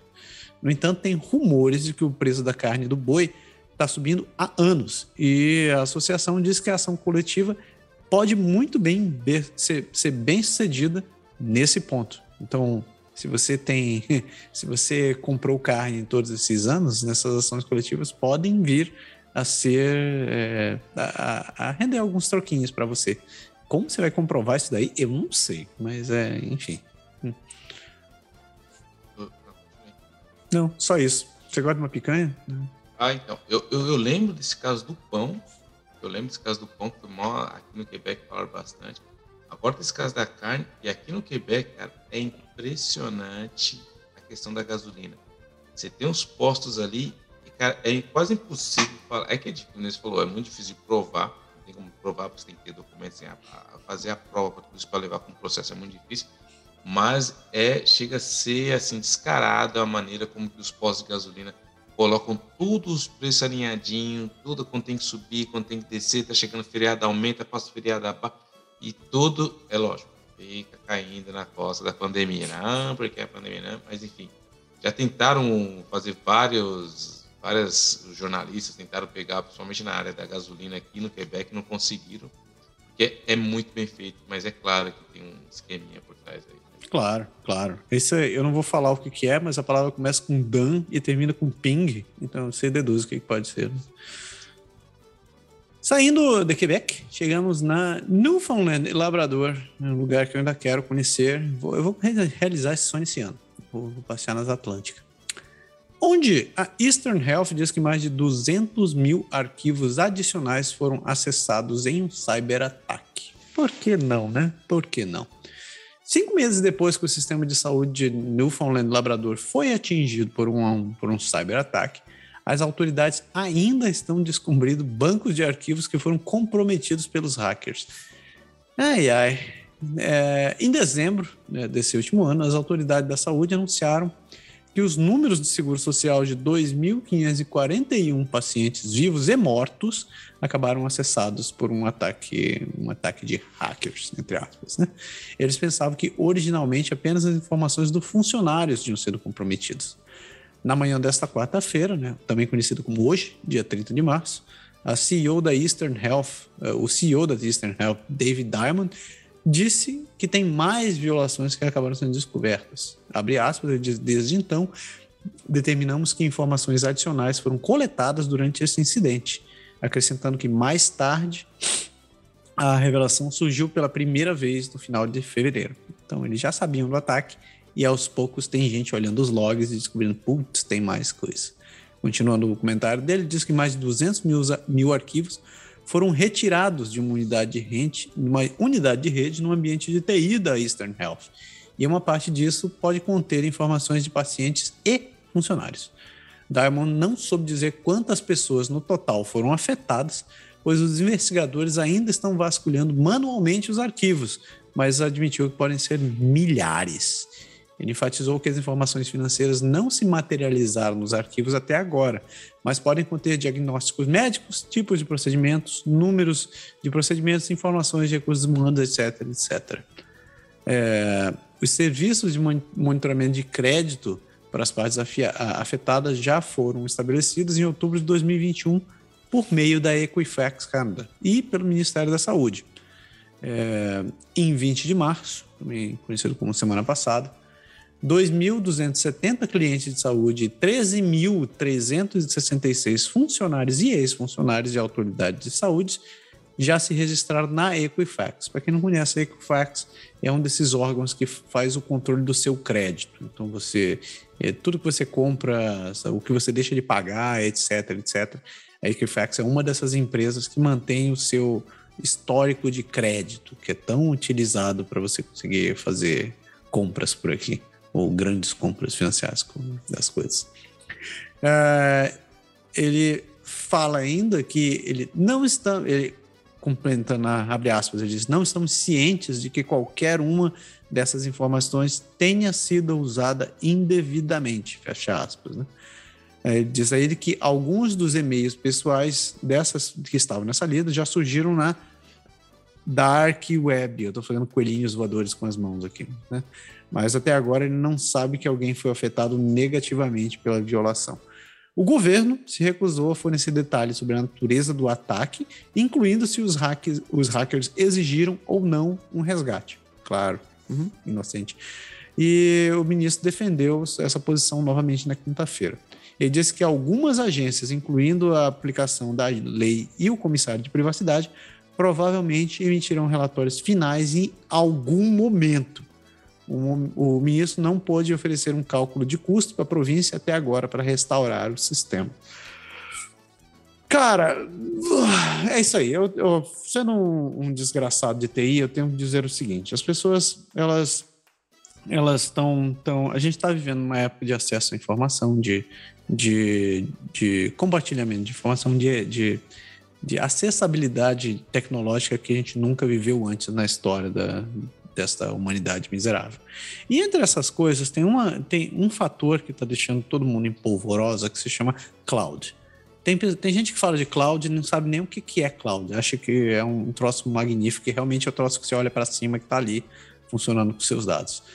O problema dessa, da, de toda essa cloud é que é muito fácil você criar novas soluções hoje em dia. É muito rápido você desenvolver uma aplicação é, tem recursos à, à torta e à direita para você que, que, que te dizem assim: clique aqui e desenvolva seu site agora mesmo. De fato, é muito simples. Só que você desenvolver um sistema, você, você colocar uma, uma aplicação no ar, não, não torna ele automaticamente seguro. Ah, o trabalho de você ficar monitorando e cuidando de sistemas de informação é complicadíssimo. Você tem que colocar medidas de, de, de, de controle de acesso aos dados, de distribuição de dados, de entrada de dados, de saída de dados. Então, é muito fácil você ter um site hoje em dia que está corrompido. Se você procurar na internet por, por exemplo, WordPress, quem trabalha com informática já deve ter ouvido falar em WordPress, que é um, é um software que você usa para fazer blog. A quantidade de bug de segurança que existem em WordPress não está no gibi.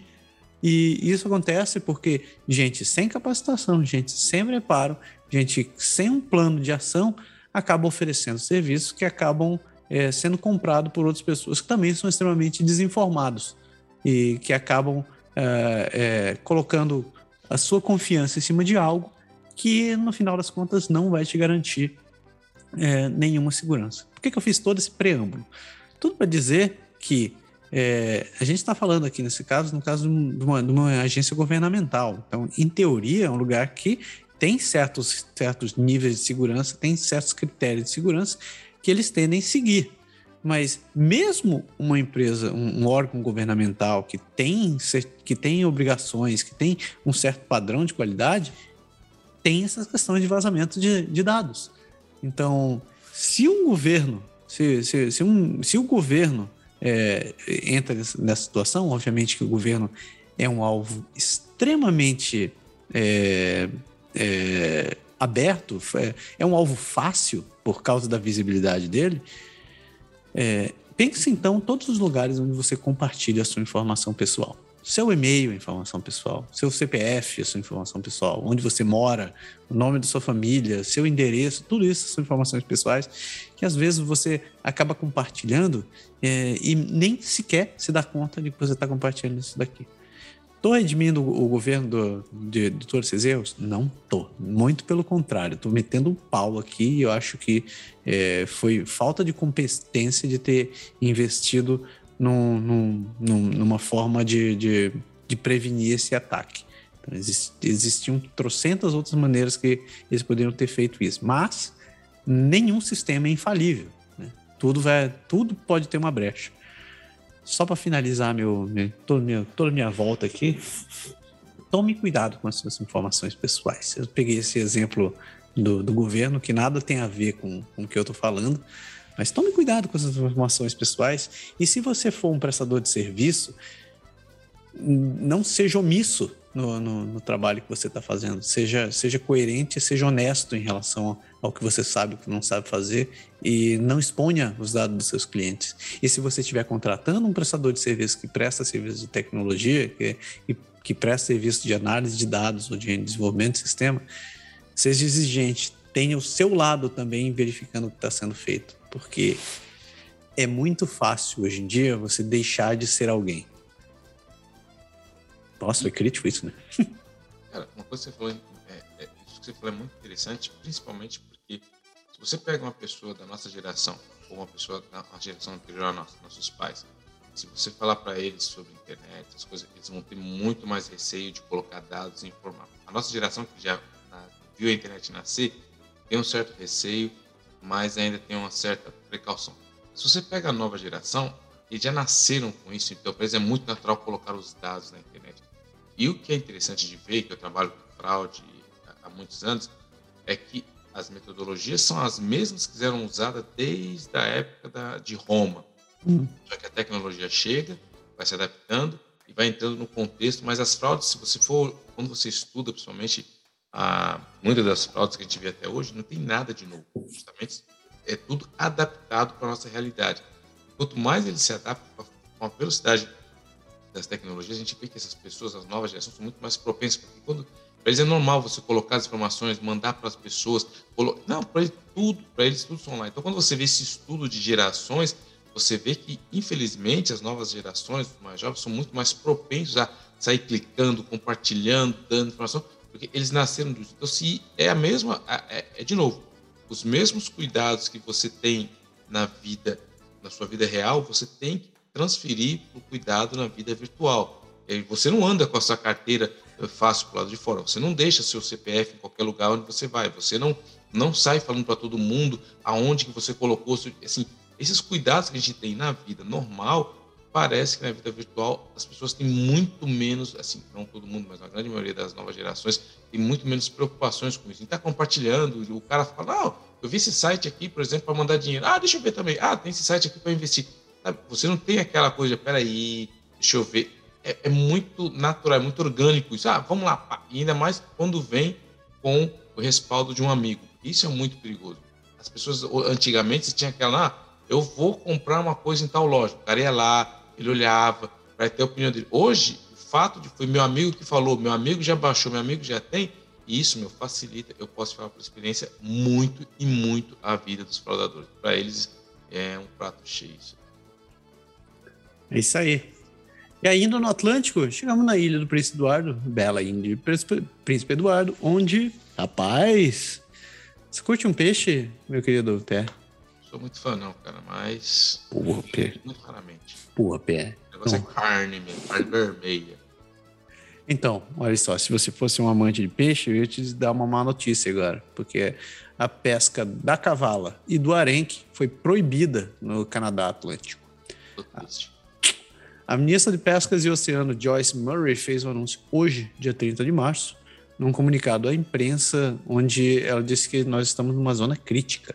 E ela disse que ações urgentes devem ser tomadas para proteger e regenerar essas populações o arenque, do, que vem do sul do, do, do Golfo, está no estado crítico há 20 anos. Ela atribui essas condições, um, as mudanças de condições ambientais, a predação por outras espécies, as baixas taxas de sobrevivência e desenvolvimento de peixes mais jovens, além da colheita comercial, são as principais causas. Achei interessante ela colocar a, a colheita comercial por último, porque é como se a gente não fizesse uma pesca, pesca predatória de qualquer coisa que está no oceano. Né? Ah, Para quem não sabe, a cavala é um peixe migratório e ela é capturada comercialmente, principalmente nas, nas águas que vêm do sul do Golfo é, e acaba desembocando aqui no Canadá. Os Estados Unidos, os arrastões comerciais de Massachusetts, New Jersey e Rhode Island capturam a maior parte dos peixes que vêm do, que vem do, do sul. A pesca lá também está em declínio acentuado, caindo é, no máximo de 125 milhões de pounds, puta, não sei, é algo em torno de 60 milhões de quilos. E é, para hoje, para um mínimo de 1,1 milhões de pounds em 2011. Então, em cinco anos, é, foram quase 100 milhões de 100, 100 milhões de, de, de, de, peixes a menos, de peixe a menos. Esse ano, é, a Associação de Pesca dos Estados Unidos estabeleceu uma cota de 400, é, 4.963 toneladas métricas para frotas de pesca comercial. E a organização está desenvolvendo um plano de reconstrução revisado. A pesca comercial da cavala no Canadá é marginal em comparação a outras pescarias, né, outros, outras pescas. Em 2020, a cavala teve um valor de quase 8 milhões de dólares para as quatro províncias do Atlântico. Uh, Newfoundland e Labrador tiveram os maiores desembarques naquele ano, um pouco mais de 4 mil toneladas e um valor de 2,4 milhões.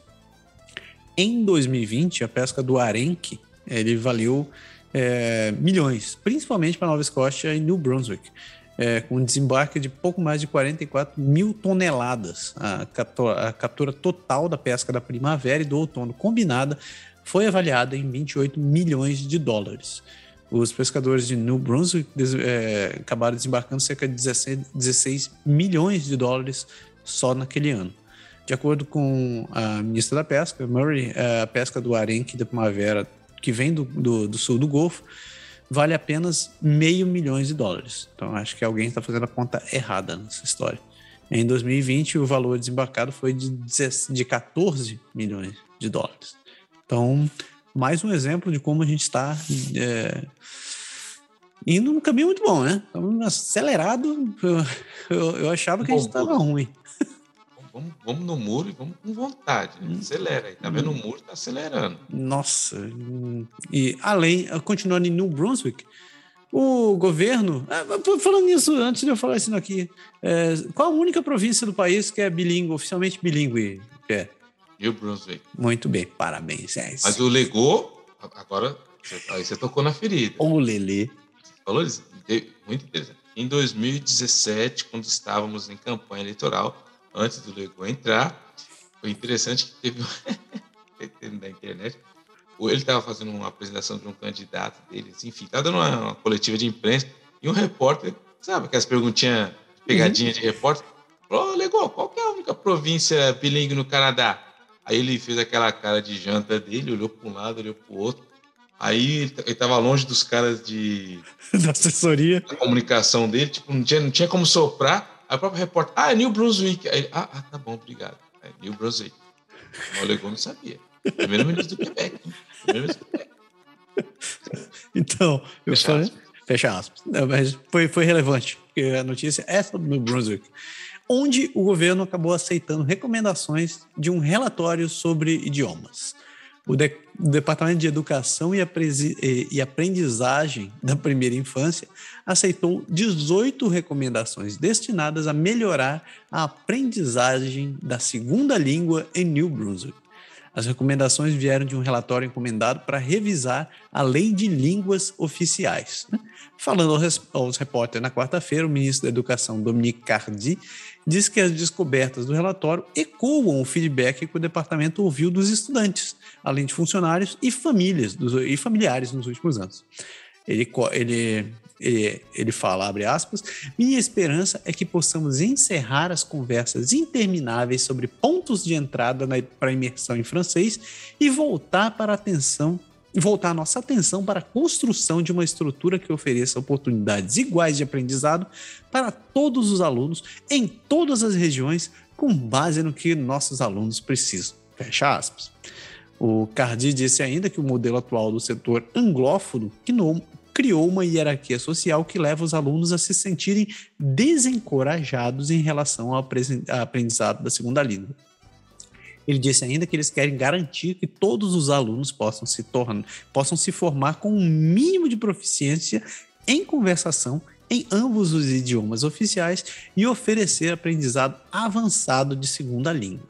Ele complementa dizendo que a diferença que a maioria dos pais e alunos deve ver é que eles aprendem francês com um pouco mais de facilidade e esperamos que se divirtam fazendo isso e os professores tenham mais ferramentas para melhorar os resultados de aprendizado de seus alunos em segundas línguas. As consultas serão realizadas para resolver as preocupações com os programas de aprendizagem de segunda língua francesa, não estão atendendo às necessidades de todos os alunos. Então é isso aí. É a única província oficialmente bilíngue do país está tendo problemas para continuar bilíngue. É isso. Rapaz. Que eu vou. Ó, falei. que coisa, né? Eu vou dar uma dica, entendeu? Não é hora da dica cultural, mas vou dar uma dica para quem está querendo manter o francês, aprender o francês, aprender ou o inglês. O governo do Canadá lançou um aplicativo que chama Mauril, M-A-U-R-I-L. Não sei se você conhece, mas é o Mauril, que é um aplicativo que você pode baixar no Apple, no Apple Store ou na Google Play, que é o do governo, muito bem feito, com níveis para você aprender inglês ou francês. E todo o conteúdo da aprendizagem que você vai ali desenvolver, ele é baseado nos programas da Rádio Canadá, que é a televisão do governo. Então, ou seja, você vai ter clipes, ou seja, tudo muito bem falado, tudo muito bem explicado. Se você tiver interesse de aprender o francês ou inglês, ou melhorar o francês ou melhorar o inglês, ou tem alguém que está no interesse no Canadá, você indica lá o Malreal, você pode baixar, faz uma, uma faz criar sua conta ali, você pode aprender de uma maneira inteligente, uma maneira engraçada, inteligente, você vai ali ah, se divertindo porque você tem ali aplicações, vai falar, tem clipes de jornal, clipes de alguns é, é, programas do, do, da Rádio Canadá, então assim, é muito legal para aprender aí o idioma. Então, se você está afim, fica a dica aí para você manter ou aprender um novo idioma. Para quem nunca teve a coragem de começar. Repete esse cara aí, como é o nome dele? Mauril. M-A-U-R-I-L. M-A-U-R-I-L. Olha só, achei um negócio. Pô, legal. Gostei. Curti? Curti. Legal. Você pode aprender inglês e francês. Isso aí. Mauril.ca. Muito, muito bom. Tem um appzinho ainda. Pô, é, é tudo de graça, hein? Canadá quer que você seja bilíngue. Aprenda a falar. Aprenda a falar isso aí.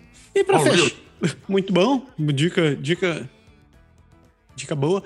É, para fechar, nosso geral do paizão, Nova Escócia. Completa aí, meu periquito. Nova Escócia. Atenção, atenção, atenção. Suprema Corte do Canadá, nosso mais alto nível de, da lei, nega a apelação do motorista Grabher, Monsieur Grabher.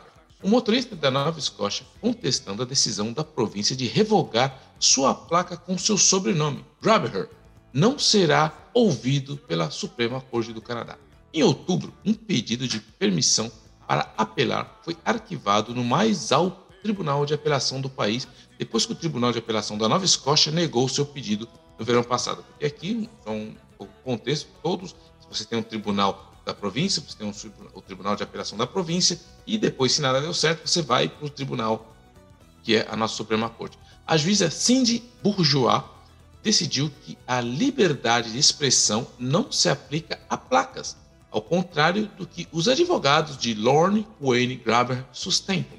Graber tinha sua placa, vejam bem, há mais de 30 anos, mas em dezembro de 2016, o registrador de veículos motorizados o proibiu de usá-la. Essa última, aí que você tem que entender o contexto. Hein? Hoje a gente está num jogo de palavras, né? A gente está no hum. joguinho de palavras ali. Essa última havia recebido uma denúncia de que a inscrição Grab Her promovia a violência contra a mulher. Porque o cara ele se chama Grabber, esse é o nome dele, ele não tem culpa disso. E aqui no Canadá você pode escolher como aqui as placas de carro. Elas são compostas de números e letras, você pode colocar até sete, é, no, é, sete números ou, e letras, são sete espaços ali. Ele usou o nome de família dele, que é Grabher, e ele usou na placa, ele colocou. E agora ele não vai poder usar, porque em inglês a palavra grabber pode ser traduzida como agarrando-a, pegando-a, pegando ela. Então, grab entendeu? A jogadinha. Porra, As porra. regras da Nova Escócia é, a, afirmam que o registrador, que é o, a, a, nossa, o nosso o Detran ali, pode recusar um pedido de placa de licença personalizada. E se isso puder ofender ou for considerado de mau gosto. A gente vê aqui tem cara que coloca, já vi lasanha, já vi vários nomes, é Batman, um, então assim, o pessoal põe o que quiser. É lógico, vai pagar um pouco mais caro, mas você pode colocar. Mas se o seu nome de família for um nome ofensivo, ou se sua ideia for uma ideia que não vai muito ali de, de acordo, você pode acabar como o nosso amigo de Nova Escócia, o Mr. Grabher, perdendo a sua placa que estava com ele há nada mais nada menos que 30 anos, mas Grabher não pode usar a sua placa do Grabher. Coitado do Mr. Grabher. Pobre Grabher. Mas não oh. pode usar Grabher na placa, entendeu? Oh. Ok, ok. Não pode usar Grabher. Ok. Porra, que coisa, né? Um dia você acorda e descobre que seu sobrenome não é legal. Que situação. Que situação. Ok. Eu pensei em alguns outros sobrenomes, mas eu não vou fazer essas piadinhas porque vai dar muito contexto. Vai dar, vai é. dar Vou deixar pra lá. É, é, Pois é. Chega. Então, é assim a gente fecha o nosso uh, Amare Usque Admare e o programa continua.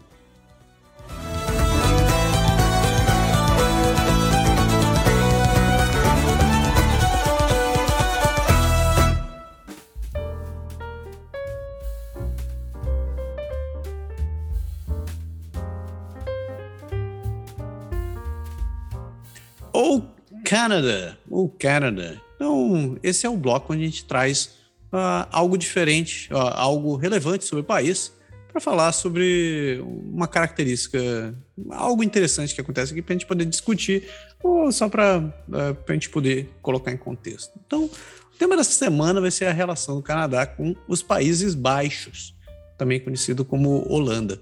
Essa semana meu filho me corrigiu, dizendo que Holanda é o nome que eles estão querendo acabar né? porque eles querem que a gente que, que o país seja chamado de Netherland. É, não, não... Faz um tempo já que tá esse debate aí. Porque Holanda é uma região da, dos Países Baixos, né? E todo mundo chama de Holanda. Então, é, aprendi. Você não sabia disso? Parabéns. Eu também não sabia, aprendi essa semana. Então, uh, por que, que eu escolhi esse tema? Eu tava, tudo começou porque eu estava conversando com um amigo meu pelo Twitter e ele começou a falar em como os canadenses são populares na Holanda. Eu falei, pô, não sabia dessa. Ele, pois é, então você sabe da história das tulipas? Eu sei, sei. Então, é que a história é muito maior, ter toda a guerra e tal. E o pessoal realmente realmente gosta de canadense. Então, para quem está caindo de paraquedas, eu vou contar a historinha aqui, né? Que você pode se você chegar e perguntar para qualquer, canad... qualquer holandês que tenha nascido assim na nossa época, um pouco antes, assim, né? seus 40, 50 anos, ou também conhecido como ter nascido antes da invenção do celular, eles vão falar, ou pelo menos citar algo de como as tropas canadenses libertaram a Holanda do terrível reinado de cinco anos de Hitler no final da Segunda Guerra Mundial. Mas a relação não acaba por aí. Só colocando um pouco na história o que, que rolou.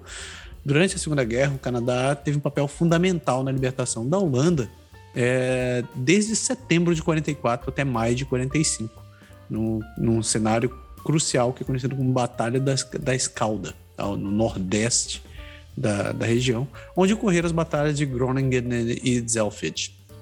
Em outubro de 44, o início da Batalha da Escalda, é, tropas internacionais dos aliados foram lideradas pelo primeiro exército canadense que realizaram uma das operações mais extensas e cansativas de toda a guerra.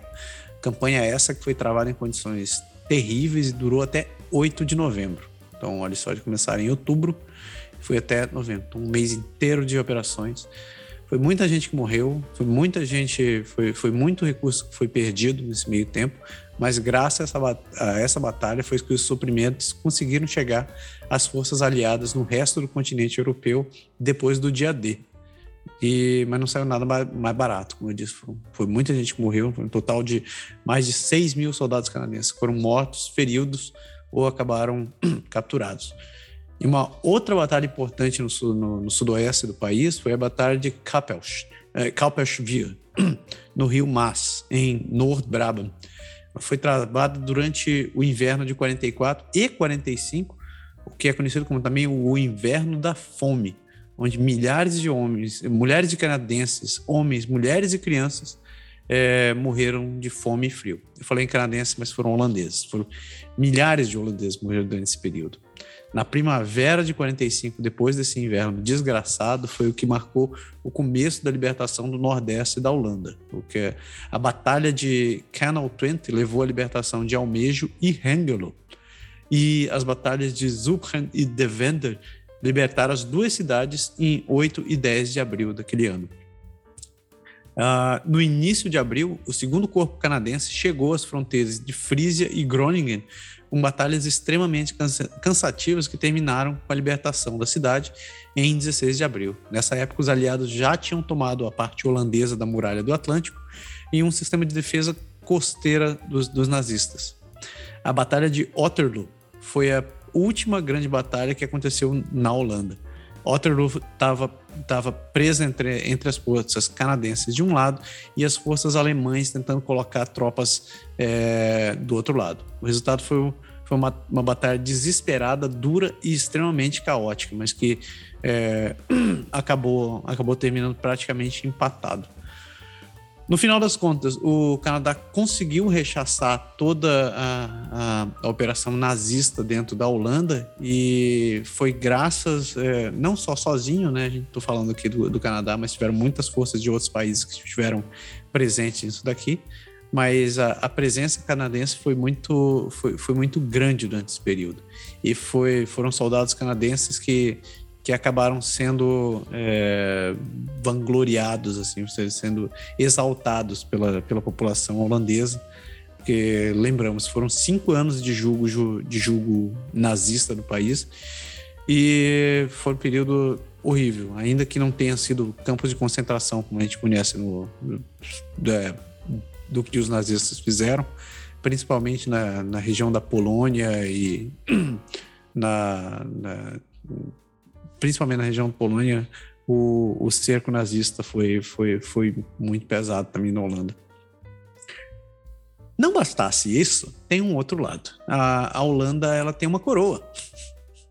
Eu, preciso até lembrar pro meu filho, ele estava me perguntando quantos países ainda tem, ainda tem rei por aí. Eu falei, pô, velho, preciso me lembrar, eu tinha esquecido da Holanda. É, e durante a ocupação nazista, uma das ações que o governo do Canadá fez, que o exército canadense fez, foi resgatar a família real holandesa e trazê-la para o Canadá. Então, foi uma batalha, foi numa ação desesperada que acabou trazendo o país para cá. É, por que, que isso é importante? É, na, durante. Naquela época, acabou, uh, acabou saindo a notícia de que a princesa Juliana, que era a herdeira do trono da Holanda, estava esperando seu terceiro filho. E isso era o outono de 42. É, escondida com sua família em Amsterdã, Anne Frank, aquela mesma dos diários, ela escreveu em 21 de setembro que é, o seguinte, é, o seguinte relato: às vezes ouço as transmissões holandesas de Londres. O principal, o, o príncipe Bertrand anunciou recentemente que a princesa Juliana está esperando um bebê para janeiro. o que eu acho maravilhoso. Aqui ninguém entende porque tenho tanto interesse na família real. Anne Frank, eh, se você leu a história dela, é, você sabe que ela ficou anos trancada dentro de um sótão e durante a ocupação nazista. É, por sinal, eu podia deixar isso aqui como dica. Tem vários filmes de Anne Frank que são muito bacana para assistir, que eu vou falar depois. É, durante essa época, a família real havia sido trazida para o território canadense, como eu disse, e é, durante a ocupação nazista. Aí teve a seguinte preocupação: como a princesa Juliana estava grávida, é, existia a seguinte condição: se o bebê dela fosse menino, ele seria o próximo na linha de sucessão do trono, do, do trono holandês depois da mãe dele. Mas tinha um problema aí. Se o bebê nascesse no Canadá, ele teria cidadania canadense e, por, por, por tabela, ele não teria direito a manter sua herança real. Então, para poder garantir isso daí, o governador geral do Canadá, o Sir Alexander Augusto Frederick William Alfred George Cambridge, meu Deus, que nome grande da desgraça, é, que foi governador geral de 40 a 46, ele decretou que a maternidade do Hospital Cívico de Ottawa fosse declarada território neutro para o nascimento da criança, garantindo assim que o bebê tivesse apenas a cidadania holandesa. Quatro quartos foram reservados no hospital para a princesa Juliana, para o bebê, a enferme enfermeira e a equipe de segurança. Uh, o bebê acabou nascendo uma menina, foi a princesa Margaret, que recebeu esse nome por conta das margaridas usadas pelos membros da resistência holandesa. Margaret é o nome para margarida em holandês. A rainha Wilhelmina, que eu descobri que é Filomena, declarou em uma transmissão de rádio o seguinte: ela diz que a intenção do, dos pais, através da escolha de um nome, estabelecer o vínculo vitalício entre nosso povo gravemente é, provado na parte ocupada no reino e os recém-nascidos. Julia, a princesa Juliana disse ao marido: Estou feliz por ser uma menina. Se tivesse sido um menino, talvez, talvez houvesse muita agitação na Holanda, na Holanda e até vítimas. Agora posso respirar mais fácil. O nascimento de Margaret foi um grande evento. O primeiro-ministro holandês do Canadá declarou, uma, é, declarou numa recepção organizada por ele para celebrar o nascimento da princesa o seguinte: ele disse, para nós, 1943 é o ano de nossa esperança crescente. Fecha aspas. Em homenagem ao seu nascimento, a bandeira holandesa foi hasteada na Torre da Paz de Ottawa, a primeira vez que uma bandeira estrangeira foi hasteada sozinha nos, nos prédios do parlamento e os sinos tocaram o hino nacional, nacional holandês. Eu fiquei imaginando como é que se faz para tocar algo, algo. Perdeu o volume. Isso é interessante você cantar em, em holandês. Então, uh, o batizado de Margaret aconteceu na igreja presbiteriana de St. Andrew, aqui em Orwell, em 29 de junho de 43. Eram multidões do lado de fora da igreja que aplaudiram a chegada do conde e da condessa de Athlone com a avó do bebê, a rainha Filomena. O conde de Athlone, o presidente americano Franklin Roosevelt e membros da família mercante holandesa, da marinha mercante holandesa, estavam entre os padrinhos. Padrinho, gente, padrinho pesado isso daí, né, cara? Roosevelt era padrinho minha.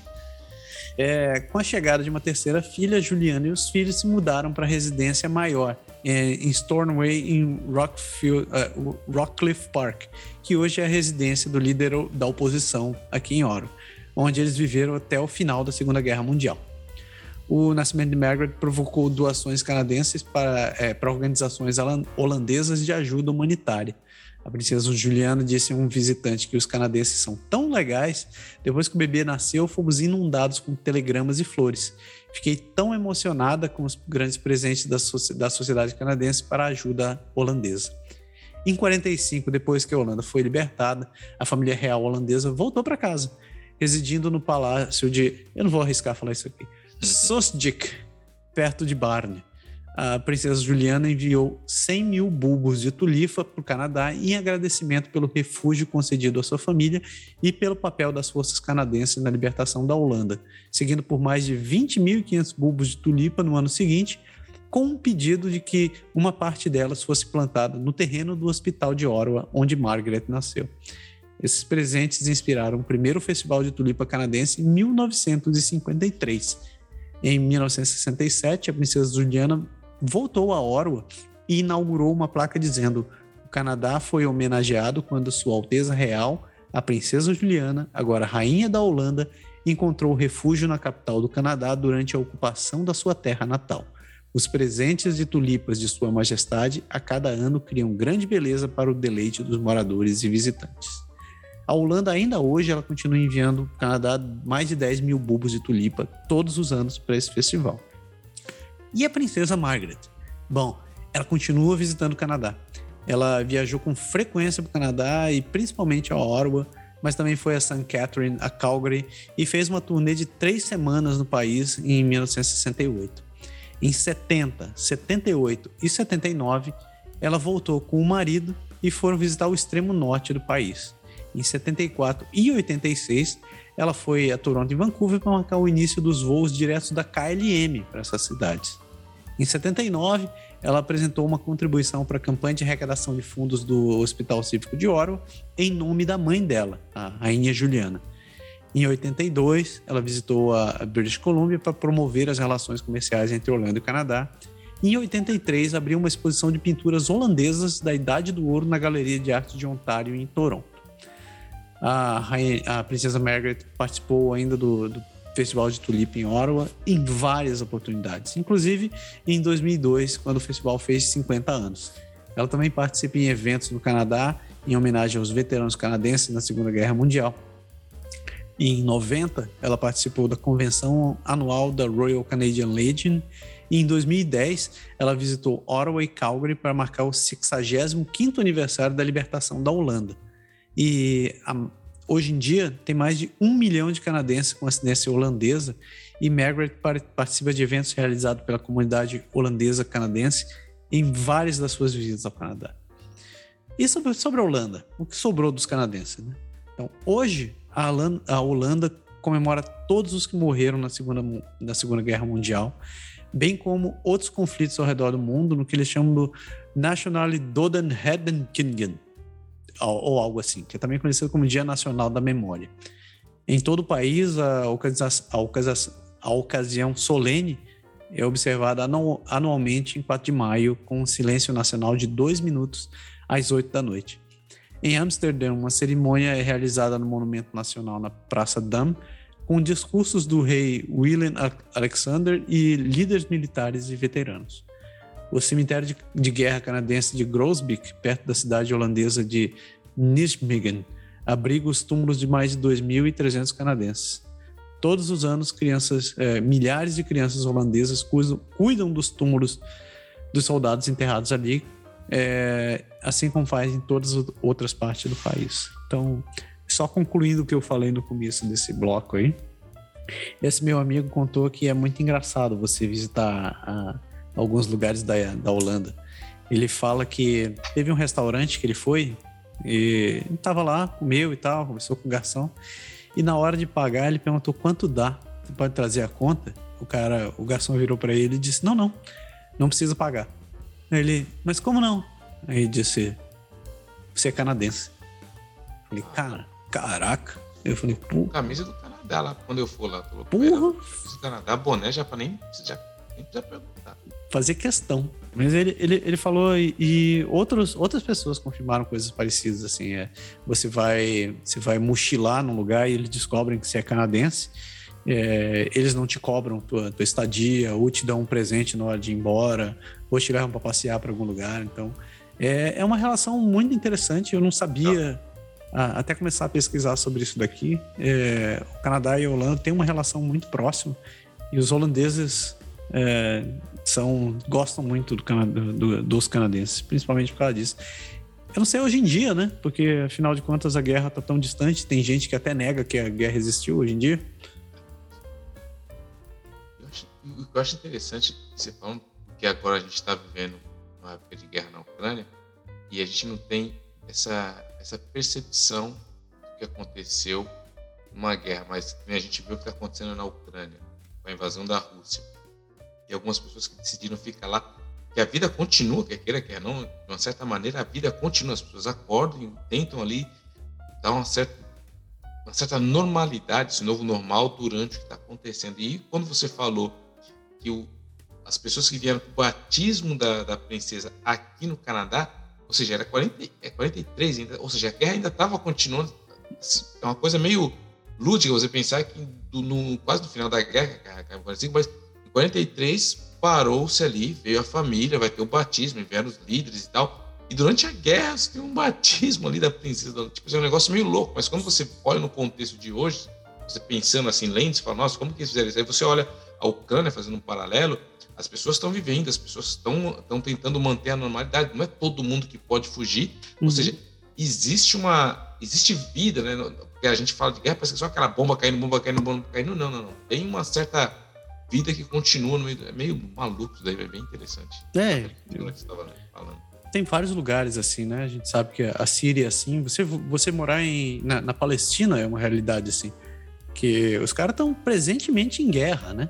E e ainda assim você continua indo para a escola, você continua no mercado e tal. De vez em quando vem um, vem um ataque, um ataque de míssil de, do, do nada. E é, essa guerra que está acontecendo na Ucrânia agora, ela, como você falou, ela está tá me fazendo perceber muita coisa é, e reavaliar muitas coisas que eu tenho que eu tenho em relação a, a, a, a mim mesmo, a maneira com que eu enxergo as coisas e como eu valorizo o que eu tenho e, e obviamente estou valorizando muito mais porque é, tem aparecido momentos muito tristes com isso, né? Tem, tem aparecido momentos muito bons, né? Também durante essa guerra, como, por exemplo, a maneira com que uh, a gente está acolhendo essas pessoas que, que... Eu escutei que a Noruega, por exemplo, criou uma bolsa de estudo para estudantes ucranianos e dizendo que quem não tiver condição de pagar, eles não vão pagar e o governo vai, vai bancar por isso. Então, estão tão brotando, brotando coisas interessantes, ainda que é, as pessoas tenham toda essa incerteza do que vai, do que vai acontecer depois. Hoje a gente vive, é, a gente está aqui fazendo esse programa falando sobre a, sobre a situação do Canadá. O Canadá está muito longe do, do que está essa guerra. A gente está um oceano de distância. A gente se quer ver os, os, os, o, o que acontece por aqui. Se não fosse por redes sociais ou pela televisão, a gente não estaria eh, sequer sentindo isso daqui. Uh, mas uh, a gente vê que tem gente lá, você vê, graças à mesma rede social, que tem gente que está indo no supermercado ainda. Tem gente que está indo tentando fazer compra. Tem gente está dirigindo para poder, poder chegar em um lugar. Então, as pessoas tentam seguir a vida porque, no fim das contas, é, é o, que, é o que acaba te tentando te tornar humano, né? Quisera eu que tudo termine em paz. Né?